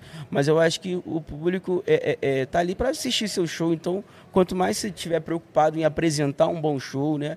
Justamente pegando, enfim, é, referências, pode ser de lá de fora, pode ser até daqui mesmo, mas agregar no, no seu show, eu acho que isso fortalece ainda mais, enfim, é, é, só traz benefícios para a carreira. Eu acho que isso é muito Com bom. E eu me certeza. preocupo bastante com isso. Né? Que bom. Quantos, quantos músicos estão no, no palco, no seu show? Geralmente são oito, é, oito a sete músicos assim que eu Os utilizo. grupos são grandes, né? É. Geralmente pagode é- são mais pessoas, né? Sim. Enfim, e, e eu acho que isso é legal, né, cara? Porque, enfim, uma- tem muitos músicos bons aí, né? Sim. Que a gente precisa realmente dar valor pra essa galera que faz acontecer. O orgânico é super importante também. E é isso. Maravilha. E eu, eu fiquei é, prestando atenção na música, que você falou que você começou com reggae, né? Isso. A- na composição. E é. E depois você falou, tudo vira pagode que tem esse projeto. Que é mesmo, tipo, é, você começou a compor ali numa linha de reggae, que daria também pra seguir, daria, né, no reggae. daria, naturalmente. E aí tem uns acordes de MPB, assim, tem, também, né? Tem, tem, tem. E, então é mágico como, como o pagode também tem, tipo, toda essa qualidade é, musical dentro, Sim. porque às vezes quando a gente escuta, a gente não faz ideia da, da construção e existe essa construção. Tem, tem uma roleta do nada aqui acontecendo, tem, tem alguém, tem alguém, tem, tem, Vai, tem, tá, tá Muitas coisas acontecendo. acontecendo aqui no coisas estúdio. acontecendo Coisa ao mesmo acontecendo, tempo de aqui. Ao mesmo repente. tempo. Não, e eu achei que era tipo um negócio de incêndio. eu ia falar que bacana. Vamos todos se encaminhar para as Vamos. escada de cima. Ah, maravilha. Desculpa, eu tô um pouco emocionada com o negócio da roleta. Ei! Parabéns! Feliz Então. aniversário. Playstation. Playstation, Playstation. Sim. Bom demais. E, mas talvez nem esteja pegando esse barulho, é mais para Ah, incomodar tá. mais a gente. Agora eu pareci então uma doida completa. Acho que pega mais aqui, gente, mesmo. Mas é legal mesmo isso daí que você falou e mostra esse background, né? Essa referência que você tem desde criança de, de ter passado por diferentes universos musicais e meio que você junta tudo numa linguagem. Sim. Isso é muito importante, porque uma coisa é você misturar tudo e parecer um- uma, uma concha de retalho sem uma direção, né? Outra coisa é o cara ser tão obcecado por um estilo que ele não consegue nada a nos, é, trazer novidade. Isso. Mas o que eu vejo é que você está trazendo um- uma sonoridade nova, referências diferentes, isso é muito legal. É, cara, eu acho que isso, é, como eu falei, é muito legal, até mesmo no papo, nos assuntos, da forma que se fala, né? A gente vê uma, uma, é, uma mudança realmente muito grande da, da forma que a gente falava, de repente, de coisas de amor, né? Sobre esse assunto e de hoje, né? Então, a gente tem que estar sempre se atualizando no papo, forma de dizer, é, é- é sempre estar preocupado com isso, né? Como é que as pessoas estão falando hoje? Como é que as pessoas, sabe, estão, enfim, conversando? Quais são os assuntos de hoje? E, e, claro, falar de amor nunca vai sair de moda, mas sempre trazendo essa novidade, tanto é, é, é, musicalmente, tanto na forma de escrever, eu acho que isso é, é, só traz coisas boas, assim, né? Para um som, traz um som diferente, assim, uma Com novidade certeza. mesmo para dentro é, de qualquer artista que, sabe, busca ali um caminho. Inclusive, nesse meu último trabalho, chamado Ainda, Ainda Bem Que É Pagode, eu lancei uma, uma música chamada Não Era Eu. É uma música que fala sobre aquele cara que, tipo, é, enfim, um assunto qualquer, vai pra balada e, tipo, passa demais da bebida e fala, pô, ontem não, aquilo lá que eu fiz, não, não era eu. Então, então, vamos lá. Eu tenho uma história da Nath de Não Era Eu. Meu Deus, nem eu sei. Não, Eu você ia falar- eu- contou. Você É, eu contou. contei? Contei, contei. Eu ia falar que você, te falaram do Roberto Carlos, né? Da voz Aham. do Roberto Carlos. O o Roberto Carlos tem a música Esse Cara Sou Eu. Ah. E aí aqui temos agora Não, Não Era, Era eu. Eu. não era eu. Então me conta uma história de Não Era Eu aí que você viveu. Ah, não era eu. Você já, sei lá, ficou em cima da mesa do bar, dançando, baixou a calça, sei lá. Ah, cara, eu não lembro, não era eu. Então... Boa, garoto. É isso que a gente quer aqui. A verdade, aflorando. É verdade, né? Mas assim, teve, teve momentos assim que, tipo, falando agora não tão polemicamente. Ele tá ficando envergonhado, ele É, vai contar não, uma história muito achei, achei legal acho, falar sobre esse, esse fato de não era eu, né? Tipo, até mesmo falando dessa música, que é uma coisa assim que eu fiz e realmente, não só dela, mas de outras também, que eu não acredito que fui eu que escrevi, sabe? Que fui eu que É. fiz, sabe? Porque Você é uma sente que é um fluxo. que é um fluxo, é uma energia que, que vem, sabe? E eu simplesmente vou escrevendo. Quando eu finalizo, quando, sabe, vejo aquilo ali, eu falo, cara, isso aqui é alguma coisa assim. Realmente, eu acho que música é uma coisa divina, cara. Assim, uma, uma É. coisa muito, sabe? Não é. Sim. Não Essa é música palpável. mesmo que você mostrou pra gente tem referências, dá pra mostrar, mostra a sua o background religioso. Aham. Ela tem um pouco Deus, disso, né? Tem essa coisa da busca. É isso aí. Então, Você tem, isso é muito latente nas suas músicas? Cara, é, eu sempre gosto de passar uma mensagem, né? Mas tem vezes assim também que eu penso em um assunto bem objetivo, né? Falar, ah, vamos falar sobre isso aqui, sobre tipo esses casos assim, não era eu, o cara que, sabe, bebeu demais ou fez alguma coisa errada e no dia seguinte não não se lembra do que fez ou fala que não, não Várias pessoas vão se identificar com Então, essa música. mas tem músicas também que, por exemplo, é, é, tem outras músicas também, como Apaixonei de Vez, que realmente falam de amor, né, de uma forma também muito atual também. Você pode printar essa conversa, sei lá, é assim mais ou menos. ó. Opa, tá ligado aí? Tá saindo o som? Não? Você só Aperta- dá um, aperta o ah, só aperta o afinador, isso, Eric, ele é... Você pode printar essa conversa. Eu vou te assumir pra todo mundo. E o que passou, passou, não me interessa. A dama apaixonou o vagabundo. Você pode printar essa conversa. Eu vou te assumir pra todo mundo. E o que passou, passou, não me interessa. A dama apaixonou o vagabundo, apaixonei, apaixonei de vez, apaixonei e nunca mais eu voltarei. Apaixonei, apaixonei de vez, apaixonei e nunca mais eu voltarei. E nunca mais eu vou ter ex, muito bom. Entendeu? Que bonito, E cara. a não era eu? Dá pra fazer aí? Porque eu fiquei curiosa. Não era eu, eu- essa daí me interessa. É, desculpe, é, desculpe te ligar a essa hora, mas preciso te contar o que aconteceu. Não era eu, não era eu, não era eu. Era o meu carro, era o meu cigarro, era o som do pose que tava no talo. Era a camisa que você me deu.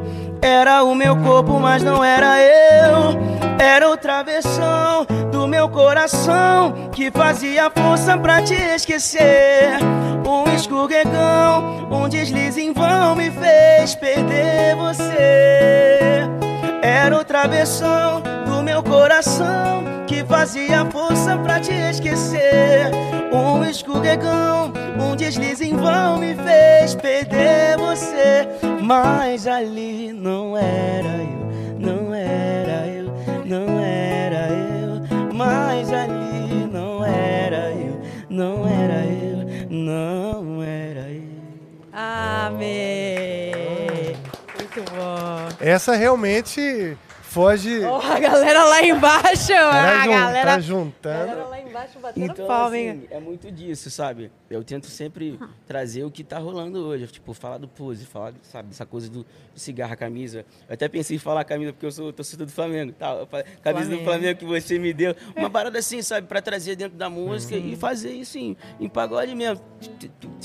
Entendeu? Essa levada assim que é. Que a Essa gente tem. ama. eu ouço- nessa música eu ouço bastante referência de pop. eu- É, também. Não é no- no- nos padrões do, do, do pagode mais tradicional, né? Uhum. Então é. E o violão, como foi você aprender esses, os acordes? Como foi pra você? Foi, é Cara- tudo de ouvido ou você chegou a estudar um Tudo pouquinho? no olhômetro. No olhômetro? Sempre olhando assim a galera, sabe, tocar, pegando um acorde aqui e ali.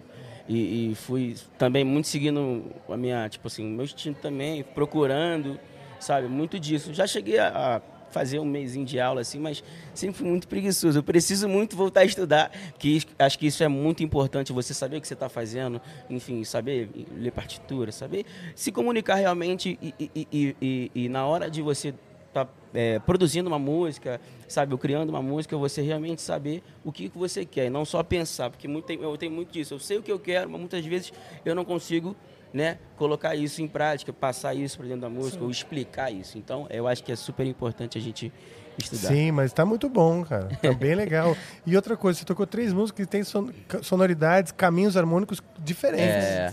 Então, ou seja, seja qual for o seu processo, tá indo bem.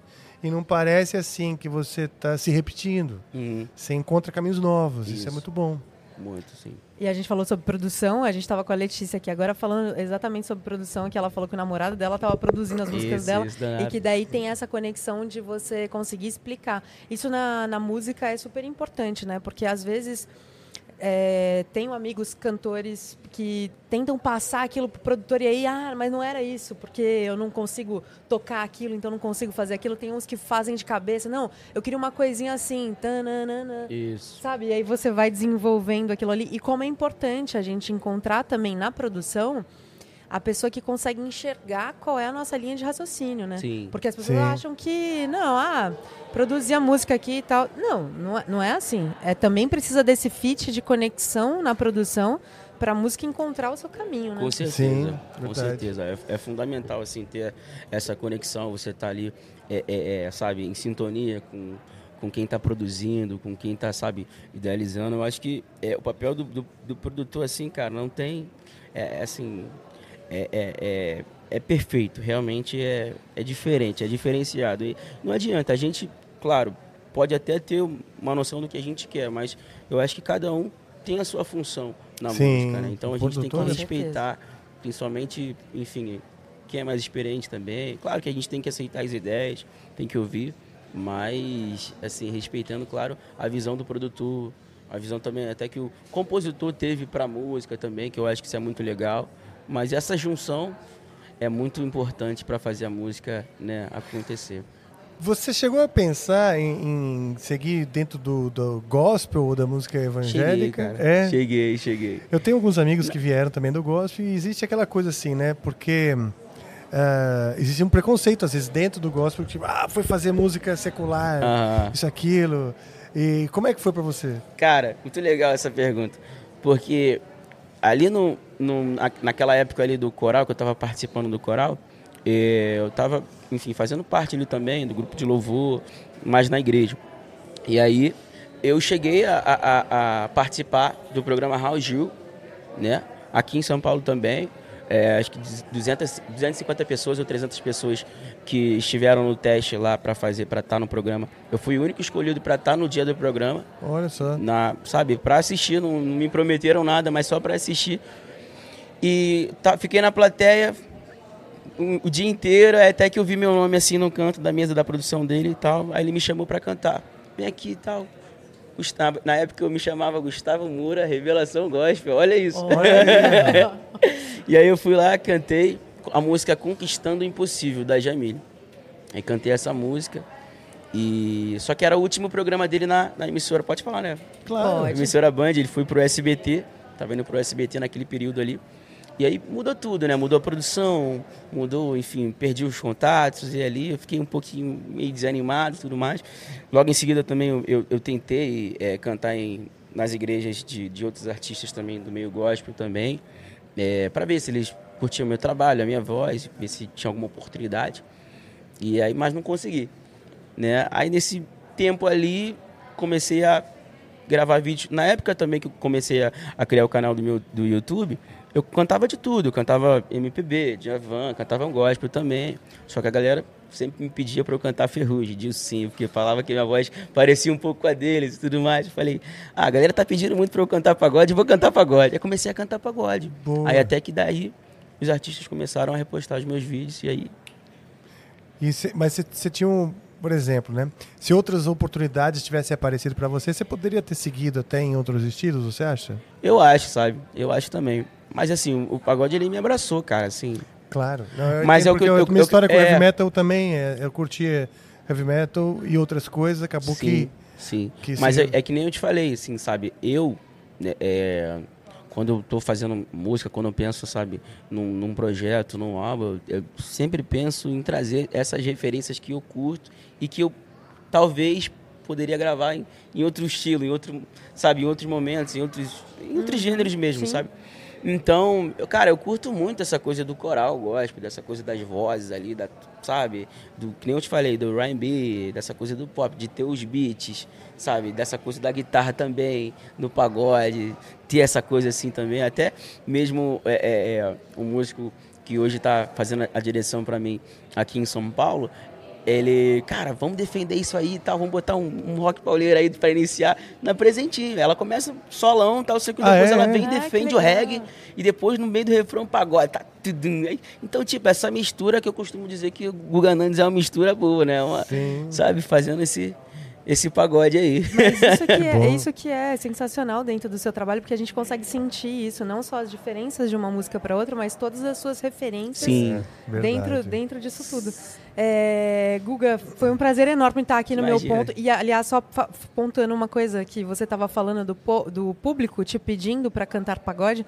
E às vezes a voz do, do povo é a voz de Deus, né? E, vo- e você falou, então o pagode me escolheu. E, e eu acho que é isso mesmo. E quando a música escolhe a gente, qualquer É jeito, verdade. não tem jeito. É Abraça a gente. e Abraço. é-. Abraço. e, e teu caminho é de muita luz por isso, porque você coloca a tua verdade dentro das suas, das suas Ah, músicas, obrigado, das suas obrigado. composições. Eu agradeço demais é, por você ter estado aqui hoje com a gente na U Music, aqui em São Paulo. E adorei conhecer tuas músicas e te ouvir aqui ao vivo. Foi um presente pra gente, né, Rafa? Foi, adorei também. Onde é o seu show hoje, pra quem quiser? O meu show é lá no TRSP. No TRSP. TRSP. É, hoje eu vou estar lá fazendo uma participação com o Jordan, vai ter Belo também, aquela galera. Olha é, só, vai tem uma galera legal lá quente. também. Então, vocês estão convidados, hein? Galera de São tá Paulo, corre assistindo pra aí, lá. Galera de São Paulo, todo mundo presente lá no TRSP hoje. É isso aí. E obrigado de verdade também, Imagina. Rafa, Nath, né? É, o Music, por esse espaço, poder falar com vocês, cantar aí um pouquinho das minhas músicas, da- contar a minha história também. Sempre um prazer. E A aí, gente Prazer é agradece. nosso, é, exatamente. Prazer é nosso. Muito sucesso, muito Obrigado. sucesso, que a gente ainda se trombe muito aí nessa nossa estrada. Show de bola. Bom? obrigado, viu? Esse Isso foi aí. Guga Nandes, galera. E agora, a galera de São Paulo. Galera de São Paulo, colhem hoje pro show. Obrigado. E Galera aí, de São? Paulo que tá aqui hoje, cheguem mais no, no show do Guga, porque tudo isso aqui. No show, depois teremos né, muitas outras versões e muitos outros autorais. E agora temos aqui um personagem importante Caralho, quase derrubei, mano. que derruba é, Eu tô passando por microfones. isso, tem que, É, tem que puxar com cuidado. E ele sentou no cabo do violão, ele não tem Exato, o limites. jack do violão já não funciona mais agora. Ele não tem limites, ele não tem, não tem Valeu, responsabilidades, Mas então. não tem etiqueta. Ops. Eu tenho, quer ver? Desculpa se eu não tenho etiqueta. É que eu sempre arranco quando eu compro camiseta. Tá. Desculpa, é só veio Existe coisa- essa música? Existe, é do Cabal. Que legal. É, chama Senhorita. Ei, senhorita. Nossa, Não sei nova. se você acredita. Aí, Cabal, tá falando, tá te zoando, cara. Tá falando que a tua música é Não, nova. não, não, tô dizendo. Achei que, você, achei que você ia puxar alguma coisa mais atual. Não, eu, é, foi essa que veio aqui Legal. E aí, agora. estão gostando da experiência? You Pô, eu tô impressionado, cara. Eu adorei a experiência. Quero até agradecer. Aliás, vocês dois, né, por, por, essa, por esse momento aqui. É, eu fiz tudo sozinho aqui hoje. Não, eu sei que Tudo vocês estão por trás desse acontecimento aqui. Então, por trás um pouquinho, mas agradecer Tainá e Christian, Joe, Sim. Dani, todo Não mundo, só pela Maíra, produção, Deborah, eu digo Suzana, pela, pela Fernanda. parceria também com a, com a Universal. cara. Sim, cara. Para mim foi um aprendizado. Hoje, três artistas novos, 19 anos, os caras, todos com visão, começaram muito cedo, estão batalhando, todos muito maduros como artistas e musicalmente. Eu, fiquei impressionado, cara. E tem mais, né? A gente vai, não hoje, mas a gente tem outros dias aí. Tem mais, sim, temos certo? outros dias Dia com mais 6, artistas. quarta-feira, estaremos aqui de novo. Maravilha. Dia 8. E no dia, Dia 8 também. oito também. E, e como é legal a Universal abraçar todos esses projetos de gêneros diferentes, né, Sim. Rafa? É, porque é isso, é uma aposta que, que a gravadora faz e que a Universal faz, junto com o time da galera que está chegando, de projetos completamente diferentes e que fazem parte do cenário musical brasileiro. Então, é como é importante né, ter a Exato. Universal então, por de trás disso olho nos novos talentos. Nos novos talentos, exatamente. E você aí que ficou o tempo todo esperando pra saber, ah, tem emblema, não tem emblema? Tem sim, mas é um emblema com, com os apresentadores, não é Tá. com o... é, talvez a gente mude ele depois, ele tá como um vale emblema, pode ser que ele mude depois, mas amplifica na You Music, certo, Tainá? É isso aí, E né? aí você resgata seu emblema lá na EV99. A gente não abriu mensagens hoje, essas coisas, porque é um dia diferente, né? Sim, Imagina, a hoje. pessoa manda mensagem pro primeiro convidado, que nem vai estar aqui mais depois, e, É. né? Enfim, Sim, não não, ia vai rolar. dar A certo. gente pode abrir uma vodka, de repente. É, aí Talvez. eu queria dar só um recadinho aqui, só pra quem tiver, só pra galera que tiver no YouTube aí agora. Ah, é? Tá? Que agora se você, é, isso vai ser divulgado, tá? Só tô dando um breve pra Tá quem bom. quiser já se Esse é um adiantar. spoiler. É, pra quem quiser se adiantar. Ali onde tem o botão de inscreva-se no YouTube, do lado você vai poder ver agora que tem um seja membro. Opa! É verdade. Então assim, a gente vai fazer vídeo de divulgação explicando, são três tiers diferentes. Você pode ser, eu não vou nem falar. Você clica aí você vai ver, É. tá? Então só, ah, você que já quiser se adiantar, já garante aí seu membro do Amplifica que vai ter coisa boa. Bom demais. Vai ter coisa boa. Galera, só clica. Já pode clicar? Já pode clicar. Então pode cliquem clicar. mas nesse finge que botão. você não sabe. Porque ainda já é divulgado. Sim, é. Só tá aí. É, a gente tá dando aqui um presente pra vocês. Isso aí. Então clica no botão e depois a gente conversa. Tá, e aí, eu- eu- outra coisa também que eu ia falar era o seguinte: eu até joguei no grupo do Telegram hoje de brincadeira, mas agora eu vou falar muito sério. Então fala. É, a gente pode tentar, nos próximos dias que a gente tiver o Amplifica aqui, se algum dos malucos do grupo do Telegram aparecer por aqui e falar, eu vim pelo grupo do Telegram, eu vou pedir pra produção se fuder e dar um jeito de, Colocar de, ele pra de dentro? colocar pra dentro pra vocês trocarem ideia rapidinho aqui no final. Eu Ah, que pensei. Aí não ser eu, entendeu? Pode ser. Não, eu pensei em chegar aqui, postar uma foto e falar: quem aparecer aqui na Paulista, eu vou colocar pra dentro. Aí eu falei: eu não posso fazer isso. né? Porque eu não tenho essa autoridade. Mas o Willy Wonka hoje foi. Eles Dá a tão- caixinha do Willy Wonka aí. Estão me chamando de Willy Wonka. Ah, sim, sim, porque veio de vermelho e trouxe sim. doces. É, eu que trouxe também, tá? Então, se vocês quiserem, Ah, é? assim como foi eu que Ah, montei você o também estúdio. trouxe? É, foi eu que trouxe, o estúdio eu que montei sozinho, eu que trouxe. Tô brincando, Eu gente. pensei que foi a Nath que trouxe. Tô de sacanagem. Ah, foi- Fabriquei a câmera, fui lá na isso Sony. aqui é uma delícia. Ainda né? bem que me deram Sony. o meu Eu já tinha próprio doce. levado uns lá pra casa quando você trouxe da outra vez e bom demais isso. cara. Esse aqui é com Parece até um framboesa. jabá, né? Parece, né? Tão Alô, que é negócio. Paga nós aí, por favor. Então, e aí, pô, agradecer vocês dois também por virem aí, certo? Do, do tempo de vocês mais uma vez pro canal Amplifica. E agradecer o Universal de novo também, porque, porra, tá legal demais, né? A casa em si, um monte de coisa acontecendo. Tem coisa do Instagram lá embaixo, tem, pô. é coisa que não, não para mais. Tinha até uma roleta ali que tava rolando, né? Que o rapaz começou a fazer o conteúdo dele ali enquanto a gente tava ao vivo. E aí. Precisou, desculpa, rapaz, aí, não sei seu nome. Será que apareceu? Ele foi demitido, ele foi demitido. Era o Thales? Thales, foi É. demitido. Tava falando Foi demitido já. Desculpa, Thales. Já, A já gente- você volta.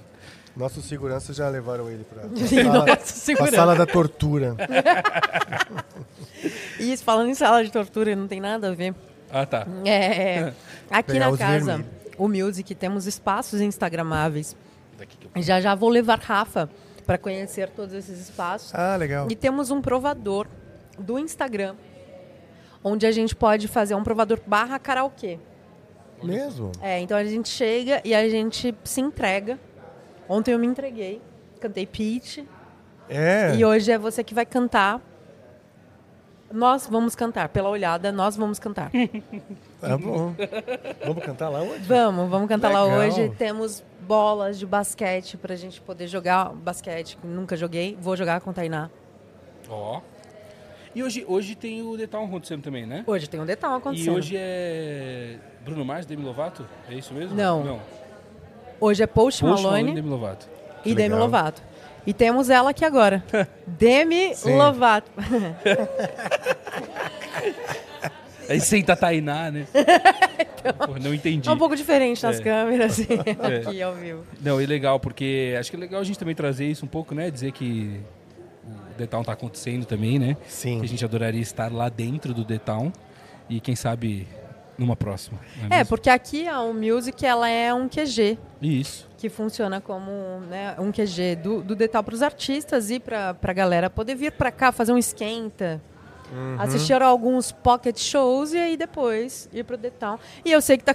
É, Deco faz uma cara que já dá pra ver o que, que tá acontecendo lá pra trás, porque Fê está, pass...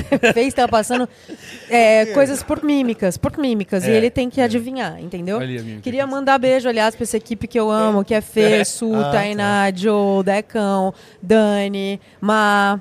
Toda a galera também do Flow que está aqui hoje presente, não só hoje, todos os Temos a dias. Maíra, temos Maíra, a eu Débora. falei Ma, tem- que eu já Fernanda sou falou, íntima. Falou. Falei Ma, já sou íntima, não chamo de Maíra, me respeita. Ah, você falou Má. tá Falei bom. Ma. Entendi. Me... Ah, Deco, pelo amor de Deus, tô. Ah, Deco.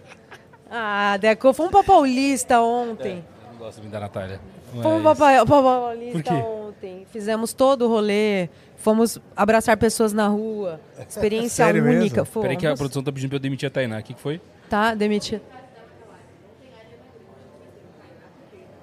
Ai, ai, ai. Não tem Ariana Grande, mas tem Tainá pequena. É Parece até que foi o teu amigo lá que faz os trocadilhos. Ô, que- Márcio O Márcio Eiras. Isso. Marcinho Eiras, nem beiras. Marcinho, sempre que você aparece por aí, então já deixando meu Já beijo. gente já eu amo deixa você. Sim, Beijo. beijão. E é isso. Gostaram então? Legal? Muito. Pô, pra caramba. Muito É? mesmo, cara. Então vamos fazer mais, certo? Vamos fazer Com mais. certeza. A gente já tem alguns convidados aí Sim. pros próximos dias. Amanhã E tem outra Vênus coisa que eu achei também. legal, Hum, Deco, foi esse formato de. A gente falou rápido, 40 minutos com cada um, pra, e mostrou bastante, entendeu? Sim, sim. E são novos artistas e tal, que estão Mu- muito, eu nem- muitos, quer dizer, eu não conhecia, entendeu? Então foi uma oportunidade. Acho que para o público também é uma oportunidade Também. de conhecer. E esse cruzamento de universos que você sabe que eu adoro, né? O cara, Claro. o cara do pagode, o cara do sertanejo e a gente nesse propor encontros, isso aí para mim é maravilhoso. E eu vou deixar aqui também, por livre espontânea vontade, o meu recado pros, pros metaleiros chatos que são fãs do Amplifica, porque a gente tem a galera legal e a gente tem a galera chata que sempre brota no nosso chat. Tá fechado em mim aqui, Tainá? Aqui pra você. Ah, vai, vai. Valeu. Chato, bicho. Muito chato. Nossa. Olha pra você que é muito chato, ó. Não, chato demais, bicho. Pelo amor de Deus. Tem uns caras ali que não tem condição. É? Ah, não, para.